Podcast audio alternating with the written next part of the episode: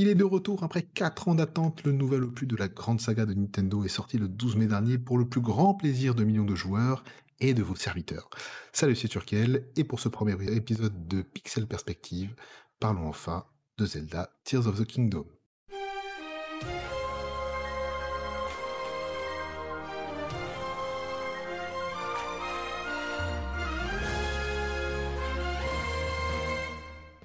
Et pour m'accompagner aujourd'hui, j'ai l'immense plaisir de recevoir Dr Guin. Et franchement, je suis trop content qu'il soit là. Comment ça va, mon Guin? Salut Turkel, euh, bah ça va super bien. Euh, merci pour euh, pour cette invitation. ça fait vraiment plaisir de parler de Zelda aujourd'hui. je pense que tu, tu vas dire un petit peu le contexte dans lequel on se trouve pour ce podcast, mais on va, on va dire qu'on s'est mis en condition l'un l'autre pour pour pour qu'on ait de la discussion. on s'est on s'est pas trop dit les choses et, et voilà comme ça on pour, ça pourrait alimenter tout tout ce qu'on va dire jusqu'ici.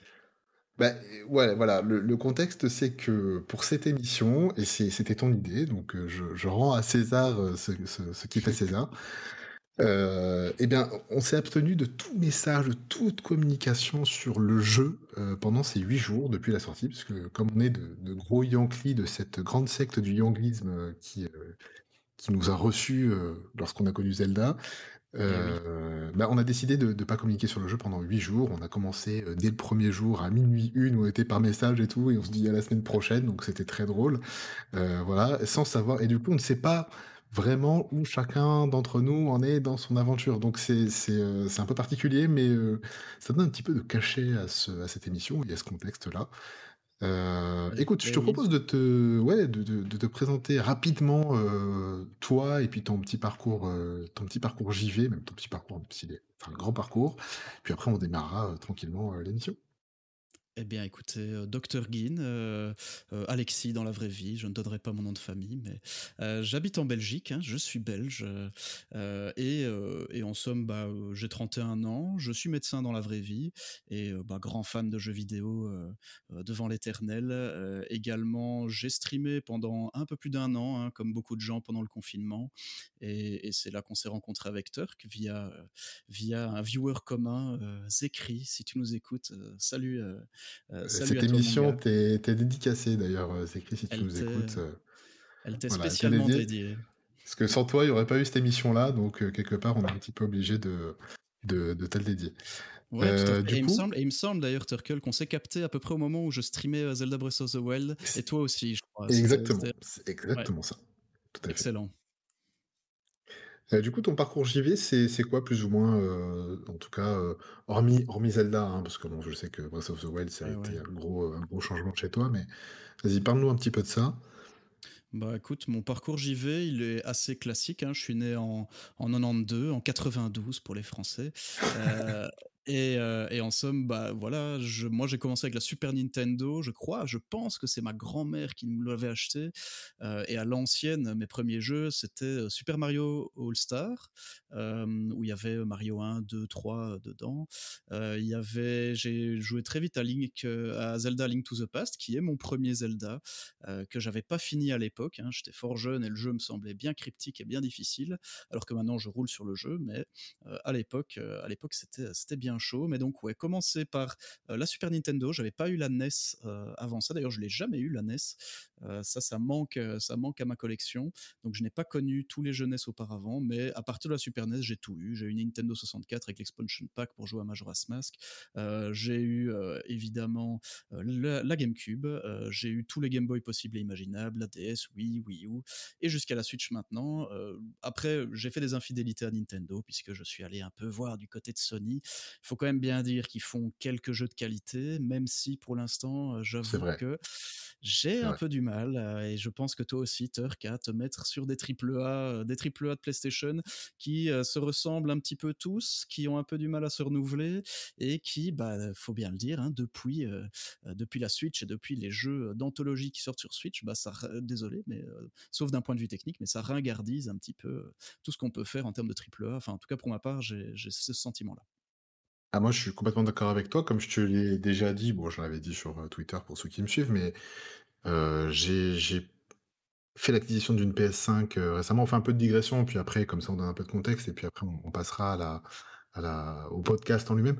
Mais j'ai acheté une PS5 qui a, ouais, je crois que c'était avril. puis j'ai eu God of War, j'ai pris le pack God of War parce que j'avais fait le premier, donc je voulais faire le second. J'arrive pas. C'est terrible, hein. Ouais, c'est terrible. J'arrive pas, le jeu me tombe des mains, pourtant il est magnifique. graphiquement, c'est franchement, c'est top. C'est vraiment très très beau. Euh, tu vois que les mecs, ils savent ce qu'ils font au niveau euh, des ah textures, de l'animation, hein. de la mise en scène, de tout. Euh, j'arrive pas. Le jeu est fou. Le, jeu, est fou. Mais, mais, mais, mais, le problème, c'est qu'il me tombe des mains. Et pareil pour Hogwarts Legacy. Alors, Hogwarts Legacy, c'est pas un gros jeu, c'est un, petit studio qui l'a fait, mais avec des moyens un peu plus importants que d'habitude. Mais pareil, c'est l'ennui. Je m'ennuie complètement. C'est terrible de dire ça. Hein je, m'ennuie. Et voilà. Et Ratchet Clank, bon, j'ai pas eu le temps de le faire, mais il est très fun par contre. Ratchet Clank est vraiment sympa. Donc j'essaierai de le faire quand même. Parce que je, franchement, j'ai apprécié le, début du jeu. J'avais jamais fait un Ratchet Clank de ma vie pour le coup. C'est le premier que je fais. Ah franchement, très sympa. Donc, écoute, je te, propose de passer un petit peu bah, au, sujet en lui-même. ce qu'on se disait, c'était que bah, on parlerait un petit peu de ce que représente, que ce soit bah, Nintendo, euh, que ce soit Zelda et puis, euh, et puis euh, Breath of the Wild pour nous. Qu'est-ce que, qu'est-ce que ça représente pour toi, déjà Nintendo de base Nintendo, je pense que via mon background euh, de départ de jeux vidéo, je pense que bah, Nintendo, c'est ce qui m'a mis le pied à l'étrier des jeux vidéo avec ma Super NES. La Super NES qui, dans mon cœur, reste euh, une très très grande console. Je pense de toute façon, dans mon top 3 consoles, il euh, n'y a que des consoles Nintendo en vrai. Donc, donc voilà, ça, met le contexte. Je pense qu'on peut dire que je suis un, bon Yankee. Je pense pas être au niveau de, de gros collectionneurs. Hein. Toi qui écoutes aussi un podcast, je vais pas dire concurrent, mais les Nintendo concurrents oui, oui, non, ouais, concurrent, euh, peut-être pas exagéré. Ouais, voilà, genre, euh, genre Ken Bogard, genre Ken, des Ken Bogard, des Antistar qui sont des, beaucoup, beaucoup plus gros Yankees que moi encore. Mais ah ouais, voilà. ouais, ouais on va dire, on va dire qu'aujourd'hui, là, pour ce podcast, je porte actuellement un pull euh, Zelda, Zelda Breath of the Wild. J'ai mes chaussures Super Mario, les Pumas, hein, ils ah ont fait une collab. je vais voir mon film Mario au cinéma. J'achète absolument toutes les exclus Nintendo. Donc ouais, ouais, je suis quand même un gros Yankee Nintendo parce que je me revendique plutôt parce que j'ai l'impression pour l'instant on peut vraiment un peu opposer les deux, mais l'école du gameplay versus euh, euh, l'école, euh, l'école, l'école des autres choses. on va dire, moi, je me bah, revendique vraiment de l'école du gameplay avant tout, quoi. l'école du gameplay avant tout, et il y a rien à faire. Nintendo, c'est, il n'y a pas plus école du gameplay que que les jeux Nintendo. En fait, eux, eux, tout leur process de, fabrication de jeux, c'est comme ça. C'est, ils ont un concept de gameplay et ils choisissent une de leurs licences pour greffer au concept de gameplay. Ils partent du gameplay pour créer quelque chose, et donc c'est pour ça qu'ils font des jeux absolument extraordinaires qu'on peut pas lâcher, quoi. Bah, moi, je suis un peu comme toi. Euh, c'est-à-dire que bon, je, suis un, moi, je suis un vrai Yankee. A encore ma NES qui est branchée à ma télé euh, ah euh, dans le salon dans lequel je vous parle. Ah voilà, j'ai une collection Zelda. Bon, ça, tu le sais, tu l'as déjà vu.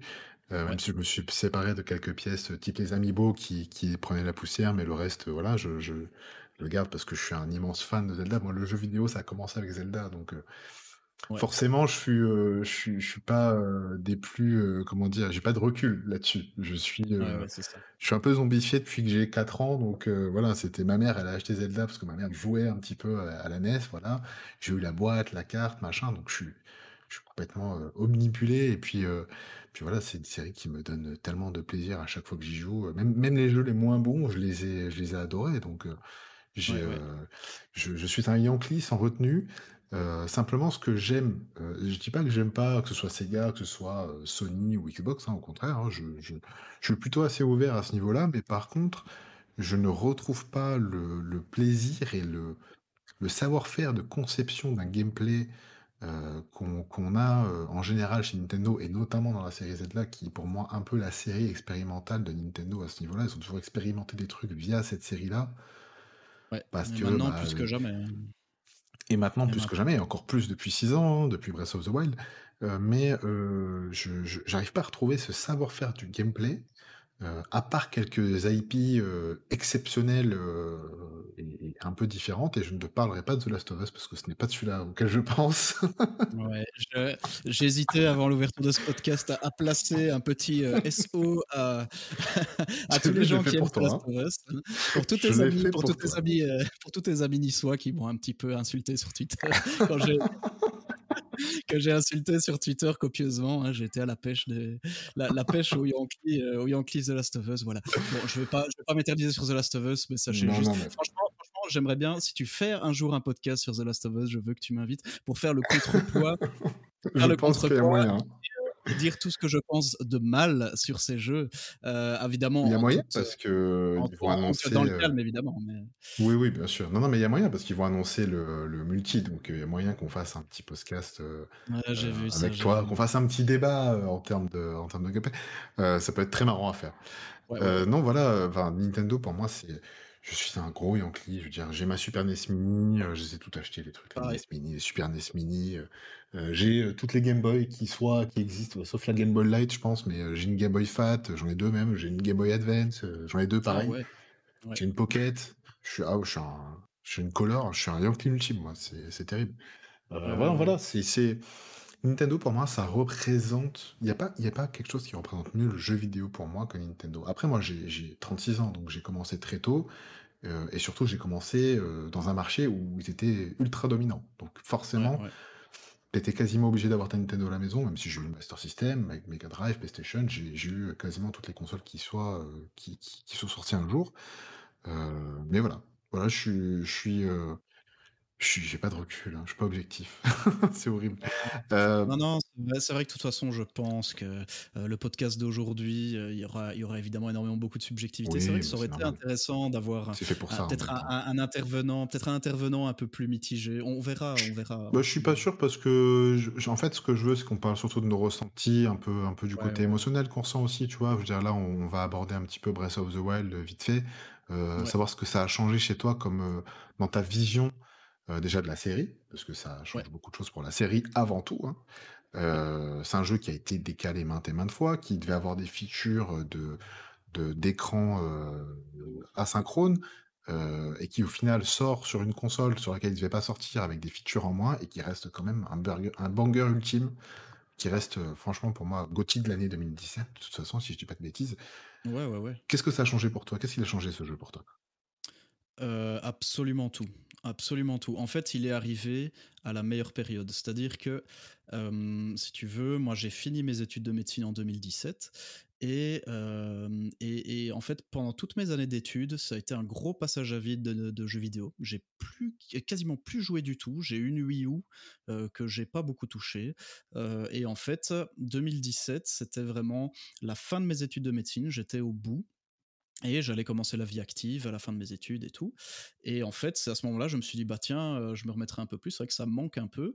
Et pour tout te dire, Breath of the Wild, je ne suivais même plus la communication de Nintendo. Et en fait, Breath of the Wild, moi, j'avais vu ça de loin. Tu sais, sur le premier trailer, le tout tout premier, on voit Link euh, euh, qui est sur son cheval, qui se fait courser par, un, par une ah. sentinelle. Et, et, oui, 2014. Ouais, voilà, c'est ça. J'avais juste ce trailer-là en tête où je me suis dit, bof, on verra, on verra bien. J'avoue que voilà, j'étais plus trop dans le game à ce moment-là. Et puis en fait, 2017, qu'est-ce qui s'est passé? J'avais ma Wii U qui prenait la poussière. J'avais quand même fait Wind Waker dessus, hein. euh, mais euh, j'avais fait euh, Xenoblade Chronicle X dessus aussi.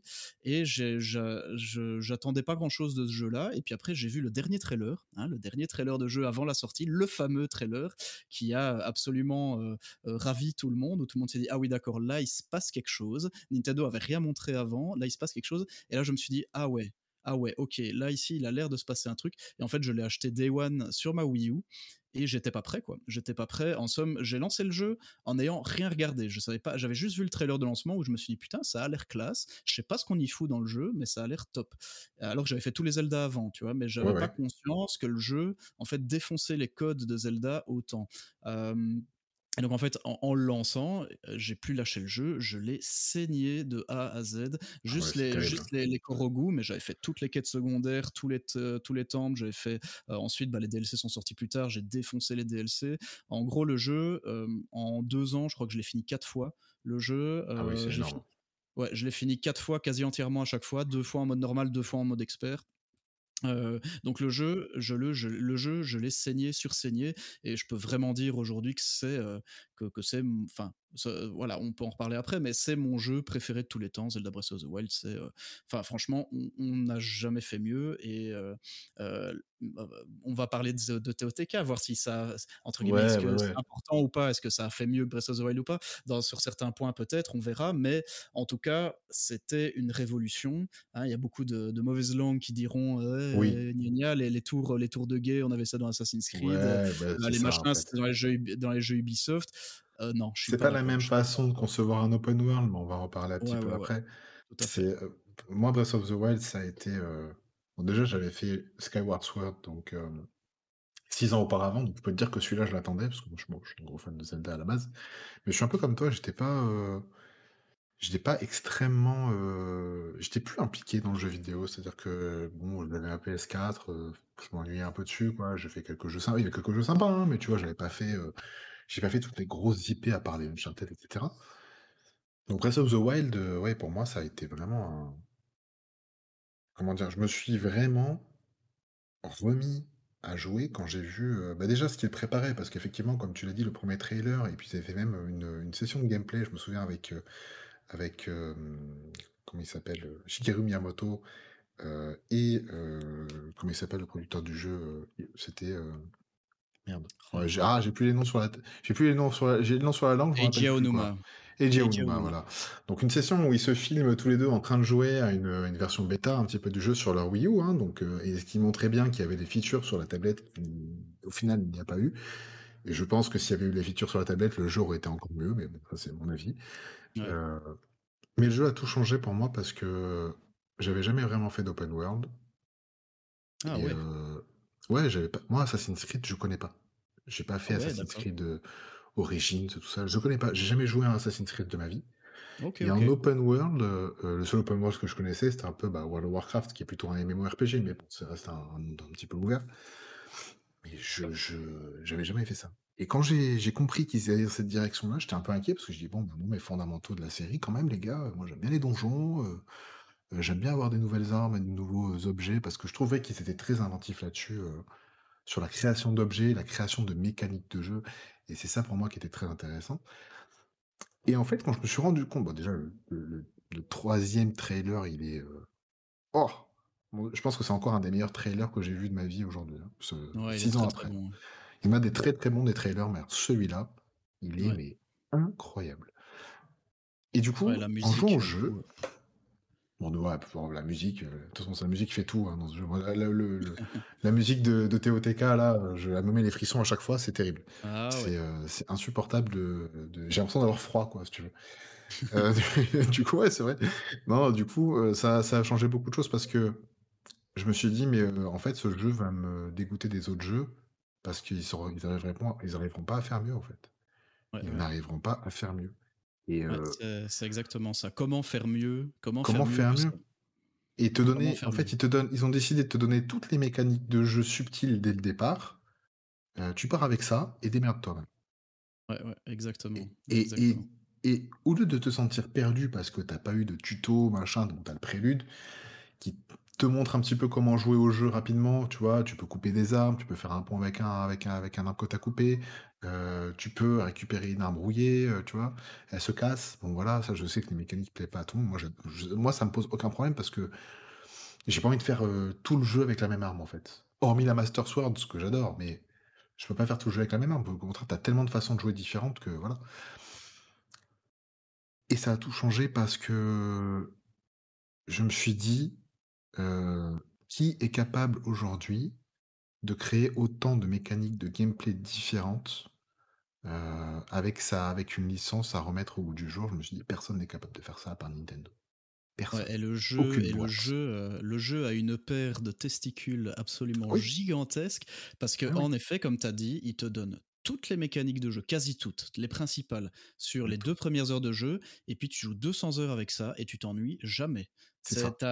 Il t'en ajoute 4 de plus quand tu fais les prodiges et tout ça. Là, il t'ajoute les petites mécaniques en plus des pouvoirs des prodiges, mais ah, c'est pas c'est pas ça qui change le jeu. C'est vraiment les mécaniques de base, le le kinétisme, euh, La, flotte, tout ça, bah, la, glace, tout ça, bah, tout ça avec les bombes. Et ils font tout le jeu juste sur ces pouvoirs-là, sur la grimpette et, euh, et, sur la, physique du jeu, quoi. Et c'est absolument incroyable de faire 200 heures de jeu juste là-dessus, en fait. Ouais, c'est ça, mais mais c'est même pas ça, c'est qu'il y a plein de petites mécaniques cachées que tu ne découvres que si tu essayes, en fait. Il te Ouais, do le jeu ouais. te dit te dit: «Tu es libre de faire ce que tu veux, essaye». Ouais. Écoute mec, j'ai découvert et je ne le savais pas jusqu'à il y a 2 mois, que je pouvais donner des carottes vigueur à mon cheval pour qu'il ait de l'endurance en sûr! plus. Mais bien Je ne sûr! le savais pas. Ah là Parce là, que je n'avais oui, pas essayé. Moi, c'était la mécanique de base pour amadouer les chevaux, c'était je lui foutais, heu, des pommes ou des carottes sous le nez et en fait, tu lui mets 4-5 pommes sous le nez, il est direct au max de l'entente et tu t'emmerdes pas à aller lui caresser, la Bah, ouais, voilà, mais heu, moi je le savais pas, ouais. parce que n'avais ouais. pas essayé. En fait, moi j'avais tu sais tu sais pourquoi j'ai essayé ça? Parce que je me suis dit: «Putain, mais attends, tu peux donner à bouffer aux chiens des des écuries» Ouais. «des relais». Dit: «Attends, pourquoi je donnerais pas à manger au cheval?» Boum. et j'ai essayé. Ouais, ouais. Voilà et c'est tout.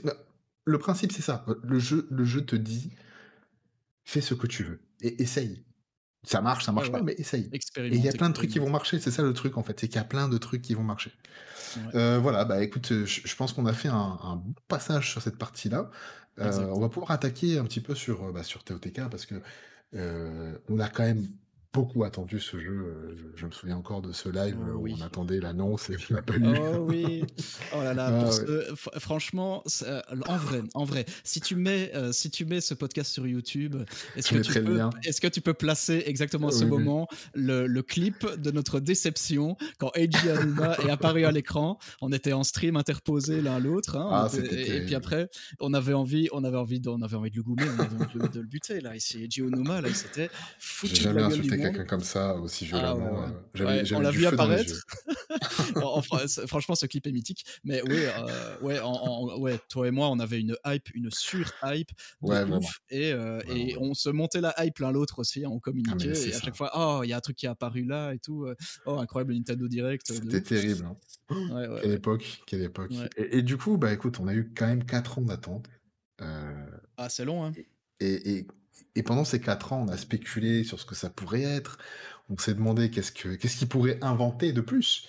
Parce Ouais. que moi, je j'arrivais pas trop à imaginer ce qu'ils allaient mettre en place et heu et heu, s'ils allaient, bah, garder les pouvoirs qu'on avait dans Breath of the Wild et et en créer de nouveaux. Est-ce qu'est-ce qu'ils allaient faire? J'avais du mal à à comprendre ça. C'était quoi un peu tes attentes autour du jeu et autour de ce que tu voulais? Clairement, parce que bon, quand on a des attentes, c'est un peu ce qu'on veut voir dans un jeu. Qu'est-ce que toi tu aurais voulu, heu, que tu as eu ou pas, mais qu'est-ce que tu aurais voulu, heu, qu'est-ce que tu as attendu pendant ces 4 ans? Tout d'abord, je pense que ma vraiment, heu, 1er degré, ma toute 1re attente, c'était j'ai très fort espéré que Nintendo ne se plante pas. J'ai c'était vraiment 1er degré avant de me dire: «J'aimerais bien qu'il y ait ça dans le jeu et tout». J'étais en train de me dire: «Waouh, OK, 1er trailer, c'est une suite de Breath of the Wild, donc on va être dans le même monde» parce qu'à la fin du 1er trailer, tu vois le château d'Hyrule qui s'élève dans le ciel, donc tu sais que tu vas retourner sur la même map et tu dis: «Ah ouais, d'accord, c'est ballsy». Tu reprends la même DA, tu reprends les mêmes persos, tu reprends la même map. Waouh, il y a de quoi se planter, mais en beauté, à refaire un truc, hem, à refaire la même sauce, en fait et te dire: «Mais comment ils vont faire?» J'étais très interrogatif et vraiment mon 1er souhait, c'était qu'ils se plantent pas. Ensuite, heu, mon souhait par la suite, c'était vraiment, il faut enfin, je veux prendre la même je veux revivre ce que j'ai vécu, heu, quand j'ai fait Breath of the Breath of the Wild. En fait, je veux revivre la même émotion, hem, je veux revivre la même émotion. Ils m'ont trop donné, je je vais pas pouvoir me contenter de moins. Ça va être ouais, c'est ce que je me suis dit aussi. Mais bon, heu, vas-y poursuis parce qu'il y a trop de choses à dire là-dessus, c'est, Ouais. c'est un truc de dingue. Ouais, je vais pas pouvoir me contenter de moins, heu, il me faut il me il me faut vraiment que ce soit game changer. Il faut vraiment que le jeu, il, heu, il il évolue, heu, il évolue au-delà de mes attentes et qu'il me et qu'il me surprenne. Parce que je c'est ça en fait. Là, ici, tu reprends les mêmes persos dans le même monde et tout, heu, il faut que tu ajoutes un tweak, il faut que tu ajoutes quelque chose qui fait que, heu, le jeu va de nouveau être, heu, révolutionnaire et on va on va voir si mes attentes ont été comblées, après. Mais moi, c'était vraiment ça vraiment ça mes attentes avant de voir tous les pouvoirs et tout. Là, évidemment, Ouais. après dans les autres trailers, bah, on a vu un peu les autres pouvoirs et là, je me suis dit: «D'accord, c'est absolument fou». Déjà, en fait, déjà rien que sur les 1ers trailers de gameplay, le le trailer où Eiji Aonuma joue pendant 10 minutes, où il montre un peu les pouvoirs, je me suis dit: «Ah ouais, d'accord, là, ici, ils ont pris» là, je me suis déjà dit: «C'est possible que Bre Breath of the Wild était, heu, était peut-être une bêta à ce jeu» parce que là, ici, ils ont juste ils ont pris des, allez, ils ont pris des pouvoirs de Breath of the Wild et ils, ils les ont, ils les ont fait x10 quoi. Bah ouais, c'est ça en fait. C'est que, alors moi, ce que, moi, mes attentes que j'avais, avant tout, c'était un peu plus de, de lore, un peu plus de, de Ah ouais. scénario et que ça implique un peu plus tous les personnages. Alors je, je trouve que c'était bien ce qui avait été fait dans Breath of the Wild dans le sens où bah, tu avais la quête des souvenirs qui était qui Ouais. servait un petit peu de trame principale, Ouais, ouais. sans compter les passages dans les, dans les quatre créatures divines. mais tu vois, je trouve qu'il manquait quand même ce lien entre, entre Link, Zelda et les autres personnages, les prodiges notamment. Et je sais pas, il y avait un truc qui me manquait. Et, et c'est ça que j'avais envie déjà de retrouver en premier. C'était euh, pour moi, quand tu fais un, un Zelda, c'est une histoire, c'est euh, la mécanique est importante, mais c'est une histoire, c'est euh, l'univers est cohérent parce que l'histoire est, l'histoire est cohérente dans l'univers et t'as des pontifs, quoi. Je veux dire, t'as un, un méchant qui est hyper charismatique. Euh, tu as euh, des euh, personnages qui vont être attachants et qui vont t'accompagner dans ton aventure. Tu as Zelda, évidemment, parce que bon, il- bon pas toujours, hein, parce qu'il y a des jeux où elle n'est pas là et ils sont vraiment très bien. Je pense à Majora's Mask notamment. Ouais. Mais tu as, plein de petites choses comme ça qui sont essentielles au déroulement du jeu et vraiment, t'as, euh, ce be- moi j'ai ce besoin quand même d'avoir une, une vraie aventure scénarisée. Voilà. Ah ouais, Ce qui m'a un petit peu manqué avec Breath of the Wild, mais qui ne m'a pas dérangé tant que ça, parce que je me suis régalé en fait, j'en avais besoin de plus que ça. Et quand j'ai fini le DLC, je me suis dit, bon, c'est quand même pas mal, ils ont comblé un petit peu quelques attentes et quelques manques que j'avais. Euh, notamment par rapport au prodige, et ça c'était bien parce que j'étais pas assez attaché au prodige, et quand j'ai fait le DLC, je me dis, ah oui, quand même, ça va, là c'est bien, c'est cool. Ouais. Euh, donc ça, et du coup, je me suis dit, c'est pas possible qu'ils remettent les mêmes pouvoirs que dans le premier, parce que c'est pas leur façon de faire. Ouais, façon de faire, c'est je crée un nouveau Zelda, je crée de nouvelles mécaniques. Voilà, c'est simple. Que ce soit Ouais, bah, les masques dans Majora's Mask, que ce soit les mécaniques de navigation via le vent euh, ou via la baguette dans Wind Waker, euh, le train dans Phantom Hourglass. Bon, il y a plein de choses. Euh, et du coup, bon, il y avait, on a suivi, on est un peu, on a un peu, on a un peu des, des nerds là-dessus, mais on a suivi euh, toutes ces, ces théories, entre guillemets, sur les Sonao, etc. Bon, voilà, je vais pas en, je vais pas en dire plus que ça là maintenant, mais c'est vrai que moi j'espérais un petit peu, à cause de, de, de ça aussi, euh, qu'on parle un petit peu, parce que je les vois pas mettre des traces d'un truc sans en parler après. Et quand on a su que c'était une suite, j'ai dit, bon, bah, c'est sûr qu'on va y avoir droit à un moment, ouais, c'était certain. Ouais. Voilà, c'était, c'était certain. Euh, voilà, sans vouloir trop spoiler, bon, voilà, les sonas, les, les, les sonai, parce qu'on les appelait les sonai au départ, au départ ou Ouais. sonos, je sais plus. Mais Je en crois tout qu'en français, je crois qu'en français on disait sono, hein. sono Ouais, et en sono, anglais on dit, en anglais ils disaient zon, zonai, je crois en anglais Ouais, c'était zonai, zonai. ouais. Bon, la vraie prononciation, c'est sonao, du coup, on la connaît maintenant. Ouais. Euh, mais voilà, du coup, mes attentes, c'était un petit peu ça. euh, et surtout, comme tu l'as dit tout à l'heure, et c'est ça qui était très important, comment ils allaient faire pour me happer à nouveau dans le jeu, avec les sensations que j'ai eues au départ, de, comment dire, cette sensation de renouveau et de découvrir quelque chose. Alors qu'ils font le même jeu, tu vois, ils reprennent les bases qui, ont fonctionné, hein, puisque c'est le même jeu, c'est la suite, donc il se passe dans le même univers. euh, dans une map qui est, euh, bah, qui, du coup, ça va, je me suis dit, ça va forcément être la même. Comment ils vont faire? Ben, ils sont très très forts. Voilà. Je, Ouais. tu veux que je te dise quoi? Ils sont très très forts, les mecs. Il Et y a je pas de. pense que je pense que ça va embrayer sur la suite, euh, le prochain Eh sujet. ouais, donc, ouais. Le prochain sujet, et c'est euh, le, le, le, le- le fameux sujet de Discord entre, ben, euh, bon, ça se retrouve surtout sur Twitter, mais c'était un débat qui était là avant. Euh, est-ce que c'est un, est-ce que Tears of the Kingdom est un Breath of the Wild 1.5 C'est- le débat du moment. Est-ce que euh, bah, ils se sont pas foulés? Est-ce que euh, c'est le même jeu? Est-ce que c'est la même map? Est-ce que c'est la même euh, mécanique? Euh, Bon, clairement, sans spoiler, non. Pour moi, à mes yeux, c'est non. Mais je, je te laisse d'abord introduire ce petit sujet. Alors, je serai un peu moins tranché que ça. Là, je vais être un petit peu l'avocat du diable, dans, le Ah, sens, dans le sens où, quand j'ai lancé le jeu, je me suis dit: «Ah non, c'est clairement c'est clairement pas un Breath of the Wild 1.5, heu, c'est clairement, heu, un deuxième quoi, c'est un truc de ouf, les mécaniques, elles sont trop folles, heu, pour considérer que ce soit un 1.5» et j'avoue que j'ai un peu alimenté ma réflexion maintenant que je je dois être entre 25-30 heures de jeu, à mon avis, quelque chose comme ça sur le jeu. Et et je dirais pas que c'est un 1.5, je dirais que c'est un 1.75, on va dire. Il, il manque, y, a, y a, non, mais vraiment, il y a, y je pinaille, je pinaille, mais il y a, il y a un tout petit truc, il y a un tout petit truc qui fait que pour moi, enfin, il y a plusieurs petites choses en fait qui font que pour moi, en effet, c'est pas tout à fait, euh, enfin, en fait, si, on pourrait dire que c'est un, un, Breath of the Wild 2.0, mais pour moi, il est tellement lié à Breath of the Wild par plusieurs choses, notamment par sa DA qui est la même, par, euh, par son moteur physique qui est globalement le même, euh, par il euh, y a tout un tas de choses, tout un tas d'assets qui sont réutilisés, mais bon, ça c'est relativement normo, normal. Dans tous les jeux, on fait ça. Hein, pour ceux qui ont oui, joué oui, Elden Ring, Elden Ring est rempli d'assets de Sekiro, de Dark Souls, de tout ce qu'on veut. Donc voilà, moi, il n'y a pas de problème, ça reste un nouveau jeu. Mais bon, quand même, là ici, ils en réutilisent quand même beaucoup en le justifiant à peu près dans le jeu.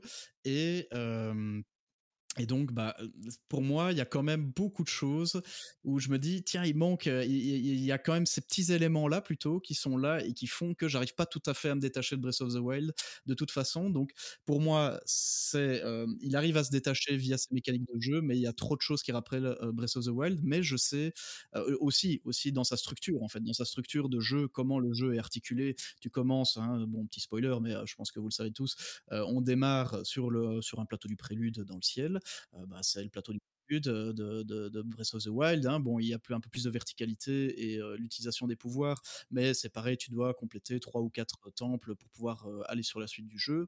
Puis ensuite, tu as, euh, quatre endroits principaux que tu dois compléter. et puis après, une fois que tu as fait ces quatre endroits, j'imagine que tu peux aller taper le grand méchant qui est Ganondorf cette fois-ci. après, donc voilà, en fait, la structure est globalement la même. C'est aussi la, la, le, la, structure éclatée de la narration est un petit peu la même aussi, il faut le dire.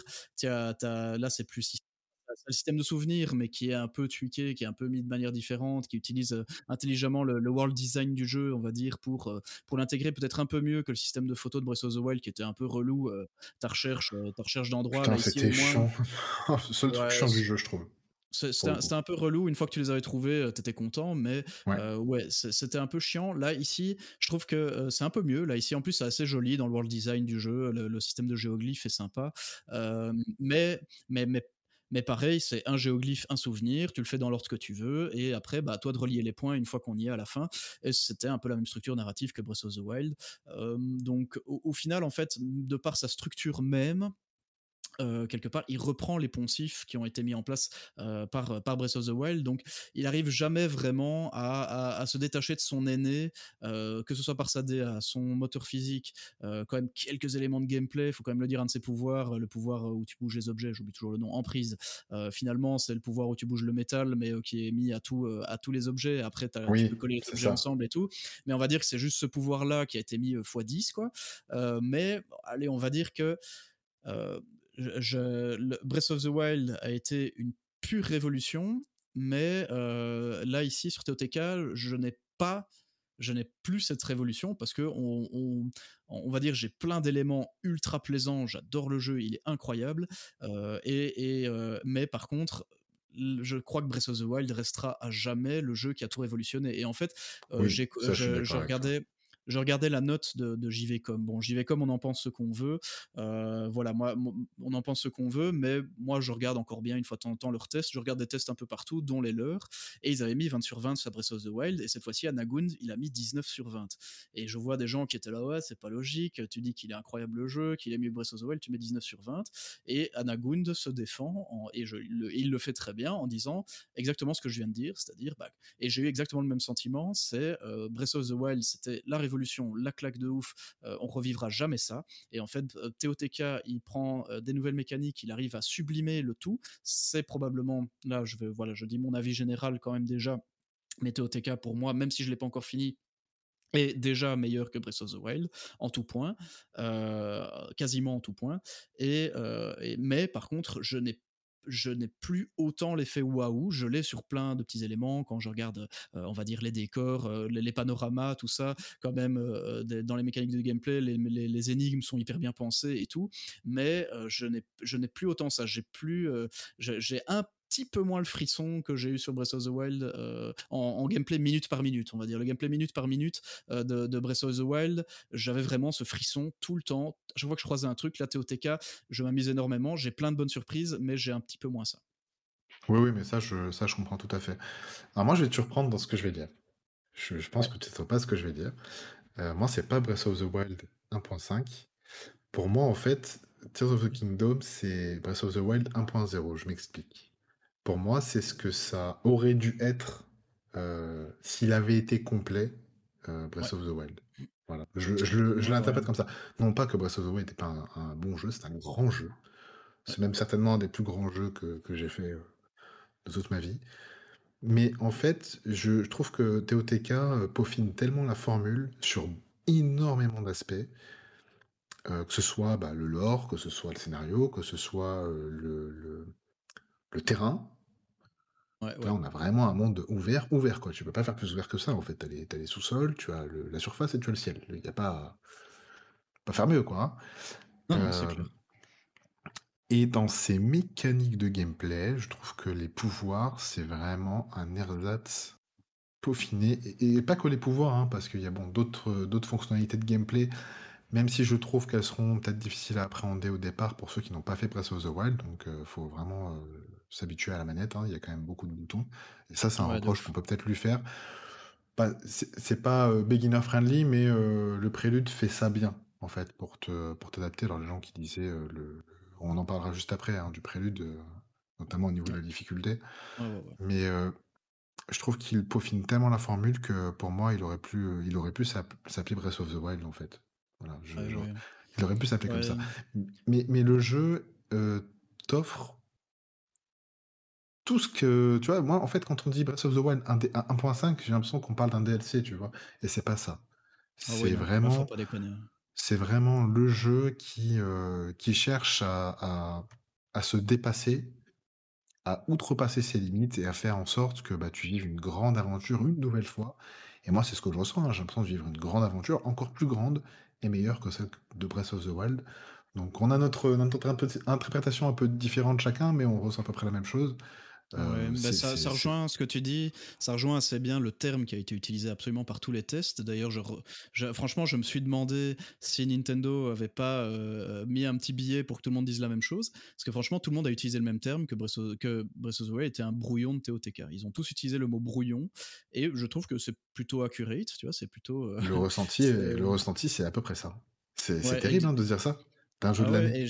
Et j'ai un petit peu. Et du coup, moi, j'ai un peu de peine pour Breath of the Wild, franchement. j'ai bah un peu de peine pour Breath of the Wild dans le sens où, maintenant qu'il y a TOTK, je crois que je ne vais plus jamais rallumer Breath of the Wild, en fait. C'est terrible, mais euh, je, si, moi, je pense que je le rallumerai pour le faire avec euh, peut-être avec mon fils ou, ma fille, parce que je pense que il faut en passer par là. Si tu passes pas par Breath of the Wild, tu vois, la, la, la, la nuance, elle est là. Si tu ne passes pas par Breath of the Wild, je pense que tu n'apprécies pas pareil TOTK. Ouais, peut-être. Il y a dans. Il y a peut-être ça, tu vois. Ouais, vite fait, franchement, même, même au niveau du lore et au niveau de l'histoire, je trouve que les deux sont assez décorrélés. On, ouais, t'as des petits clins d'œil, t'as des petits clins d'œil au prodige de la fois passée de, de, de, Breath of the Wild. Ah oui, complètement. Mais non, mais après, t'as des, des, des, personnages qui reviennent, forcément. Hein. Euh. et pas que les personnages principaux, hein. T'as plein de petits personnages qui reviennent. Euh, du style, bon, pour ceux qui ont fait Breath of the Wild, Bourgette est, là et euh, sa carrière a évolué, tu vois.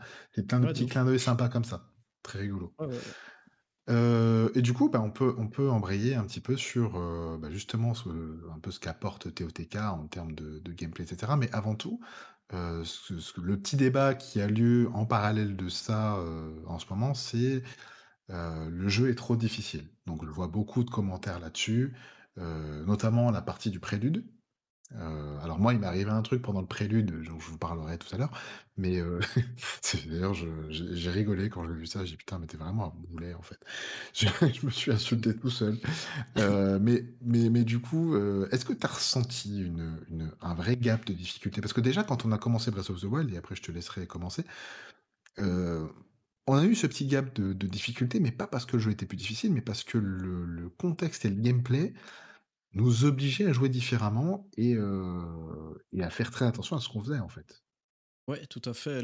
Tout tout le game design en fait, il y a même une petite composante, allez, je vais je oser le mot, une petite composante survie qui est un peu apparue dans Breath of the Wild avec, heu, le fait de cuisiner, de se faire, heu, de se faire sa bouffe. C'est plus des petits cœurs que tu vas ramasser, donc il faut, heu, un peu planifier ton itinéraire. Si tu sais que tu vas passer par un camp, un camp avec, je sais pas moi, un moblin, doré, tu vas te faire casser la gueule, bah, là, il vaut mieux y aller bien armé, avec des trucs pour te soigner et tout, avec des bonnes armes. Parce qu'en plus les armes cassent, ça on pourrait reparler également de ce de ce, de, Le point de discorde général. le point de discorde général, qui pour moi est, est n'a jamais été un bon débat. Pour moi, les gens qui râlent sur les armes qui cassent dans Breath of the Wild n'ont juste pas compris le jeu, mais le le le le TOTK a repris cette, cette, cette mécanique-là, l'a sublimée et a fait en sorte de fermer la bouche de tous ceux qui, heu, qui qui, heu, qui qui râlaient sur les armes qui cassent. Mais, en somme, pour moi, au niveau de la difficulté, c'est vrai que Breath of the Wild, moi, m'a semblé aride au début. C'est vrai que le plateau du prélude sur Breath of the Wild m'a paru difficile. Ici, TOTK, le le allez, on va dire l'île céleste du prélude m'a pas, heu, enfin, s m'a pas opposé tant de difficultés que ça. Je pense que Breath of the Wild demandait déjà, en fait, d'être créatif, d'être économe et en fait, si arrives si tu regroupais ces 2 qualités-là, si tu arrivais à jouer avec le world design, heu, avec, heu, avec, heu, les armes que tu as, avec les différents objets, avec une pierre qui roule, avec, des choses comme ça, si tu as de la flotte pour mettre de la glace pour te mettre en hauteur, enfin voilà, si tu arrivais à être créatif, le jeu le jeu était prenable et récompensait cette créativité. Et TOTK, c'est ça, mais mais encore plus, en fait. Donc je pense TOTK encore plus que Breath of the Wild récompense la créativité et fait que Exactement le ça. jeu que le jeu, heu, le le le jeu, en fait, n'est pas si dur. Moi, pour l'instant, j'ai pas encore rencontré un gros pic de difficulté dans le jeu. Heu, je trouve même, heu, pour te dire, je trouve les temples plus simples que de Breath of the Wild. Actuellement, j'en ai fait 45, je crois et pour l'instant, je trouve que, il y en a aucun qui m'a opposé une grande difficulté, à part Alors un plus simple? plus simple, mais je les trouve pas moins bons pour autant. Je les Ah trouve meilleurs, moi.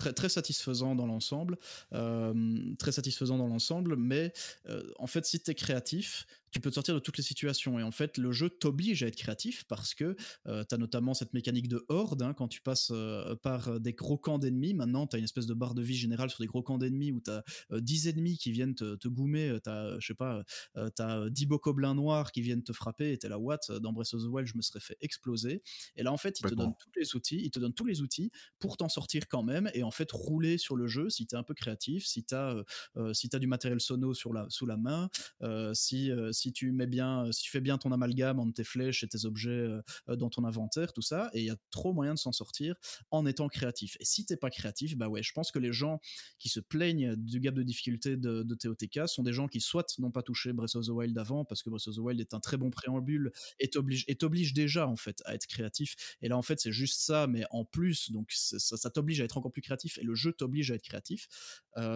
et si tu es pas créatif, c'est vrai que le jeu va être compliqué, quoi. Si tu te bases juste sur la mécanique de taper avec un bout de bois, tenir ton bouclier, tu utilises jamais amalgame, tu utilises jamais emprise comme il faut et heu, tu te prépares pas bien avant avant un fight, ouais, là, ouais, là, tu le jeu te te casse la gueule, heu, il te et heu et sans vergogne, quoi. Donc et si tu es créatif, tu roules sur le jeu et tu arrives à tuer le jeu comme jamais, tu arrives à t'enfouir, aussi, de partout, avec les mécaniques de jeu. Enfin, il y a y a toujours, toujours, toujours moyen de s'en sortir correctement, même contre des ennemis très, très forts, donc ça demande juste un petit peu de de se creuser les méninges.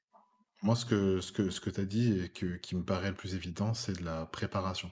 Notamment sur les sur les phases de combat, heu, tu vois, bon, heu, je spoil pas tout de suite, mais il y a y un passage où, comme tu dis, moment, tu rencontres une horde heu et qui est franchement, heu, franchement, au début, j'ai galéré. Je me suis dit: «Mais attends, en fait, là, c'est juste que juste que tu t'es pas préparé, en fait».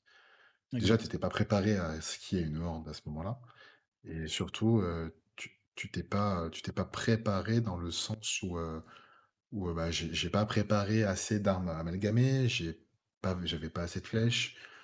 Du coup, c'est c'est moi qui étais pas, heu, qui était pas assez préparé et heu et qui hem, bah, qui qui ai compris après qu'il fallait quand même bien se préparer pour ce pour, bah, pour ces combats-là parce que, ben, ça n'a rien à voir et je trouve un peu plus difficile que Breath of the Wild dans l'appréhension que tu dois avoir les pour les combats et cetera machin, mais si tu es bien préparé, en fait, ça se passe très bien. Il y a pas de j'ai pas de grosses difficultés. Vous verrez, il y a, des ennemis qui sont un peu plus coriaces pour une certaine raison. Euh, je vais pas dévoiler ça ici maintenant, mais euh, en termes de difficulté, par exemple, le prélude m'a pas posé de problème, même si dans le prélude, moi, je me, suis rendu compte que je l'ai fait à l'envers. Ah ouais. Ouais. Bah, en fait, je m'en suis rendu compte parce que j'ai pris, euh, j'ai pris un, j'ai pris un pouvoir. Je crois que j'ai reçu, j'ai reçu Amalgame avant je sais plus lequel j'ai reçu en premier, je me rappelle. Ah, je sais plus dans quel ordre j'ai fait, moi. Ouais, je sais plus. Mais en tout cas, je sais que le pouvoir que j'ai eu, euh, que j'ai eu euh, dans l'ordre, j'ai eu le troisième avant le deuxième, tu vois. Ah, je me suis dit, ah, tu t'es peut-être trompé de sens dans le déroulement des choses. Donc, euh, du coup, du coup, voilà, à ce moment-là, c'était. Mais c'est pas grave, c'est pas difficile. Et surtout, le prélude, il est fait pour que tu puisses à tout moment expérimenter les mécaniques de gameplay du jeu. Et tu peux en expérimenter plein sur le prélude. C'est ça qui est trop bien. C'est que déjà, moi, le prélude, j'ai passé au moins 5 heures dessus, en fait.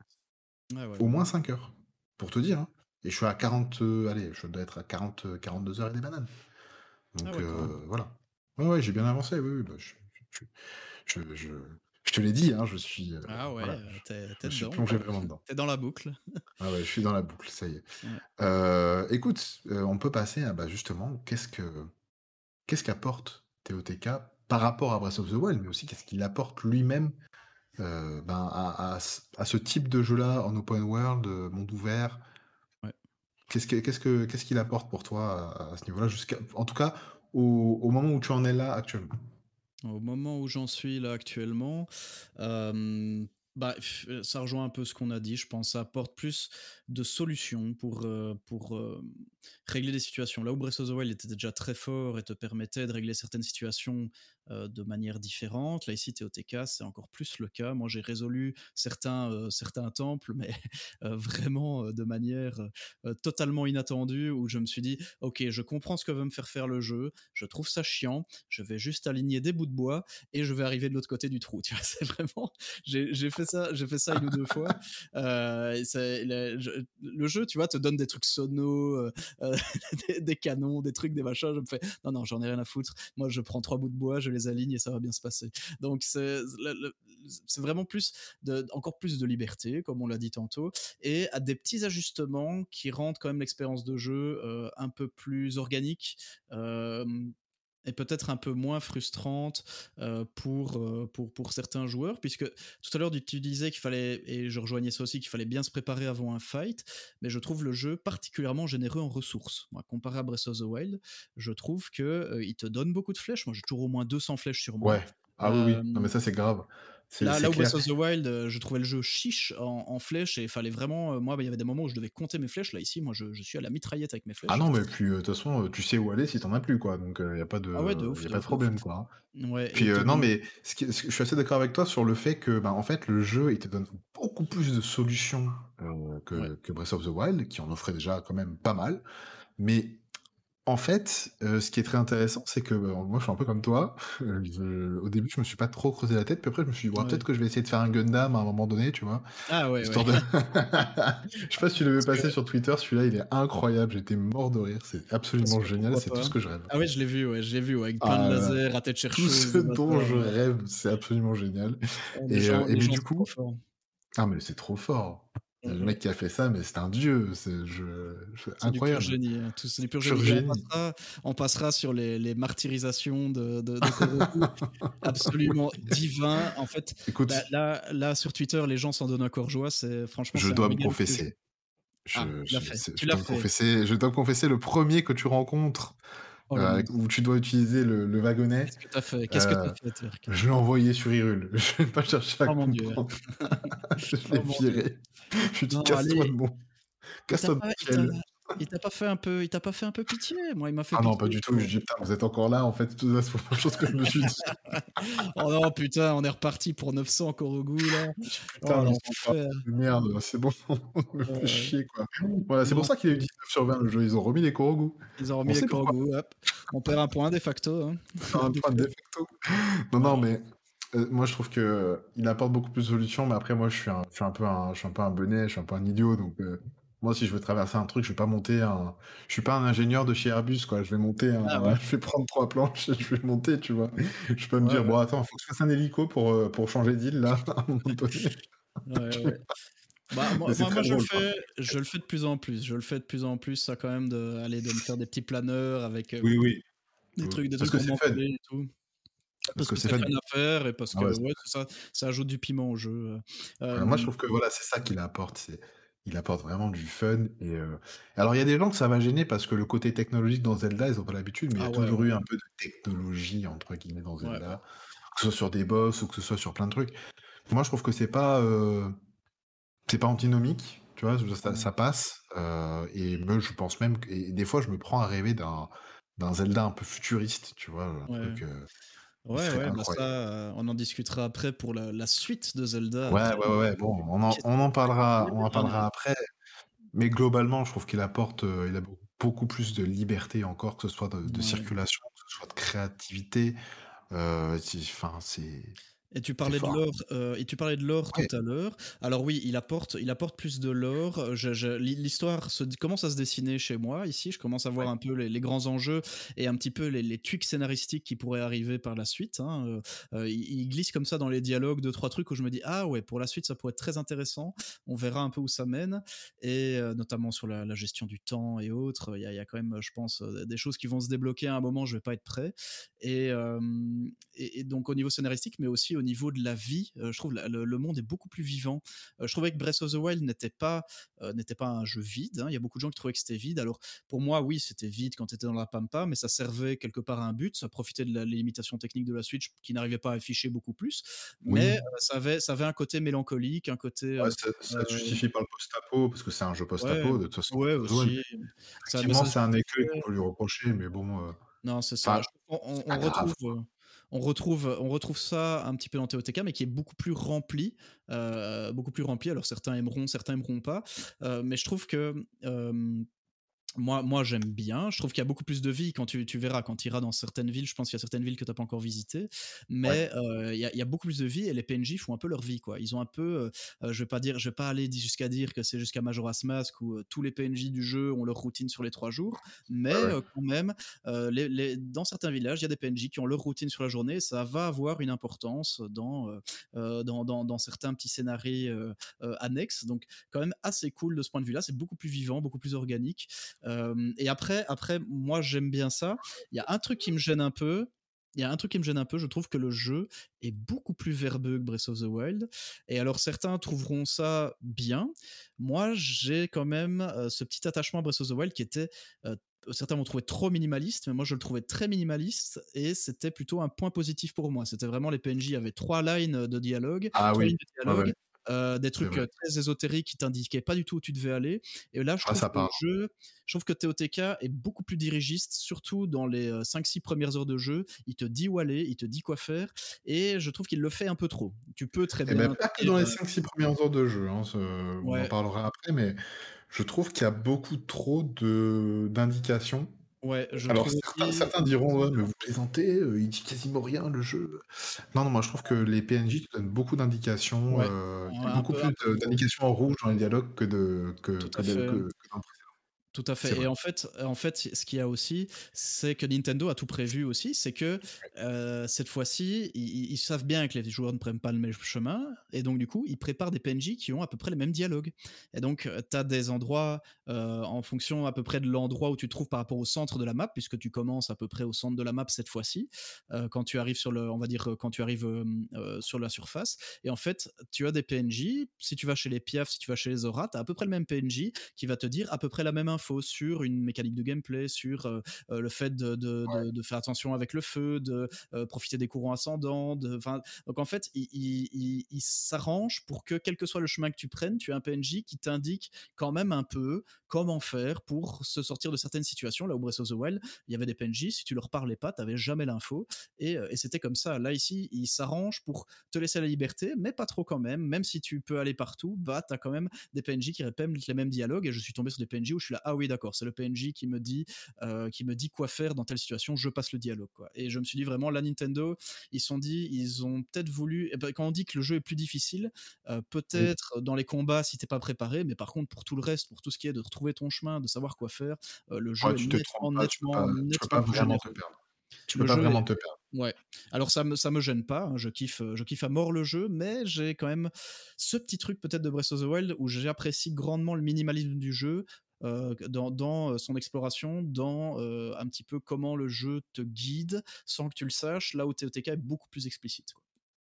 Oui, moi je suis d'accord avec toi. En fait, le, le, le truc, c'est que effectivement, à chaque fois que tu rencontres un PNJ ou que ce soit pour une quête ou non, il te met un peu trop les clés en main.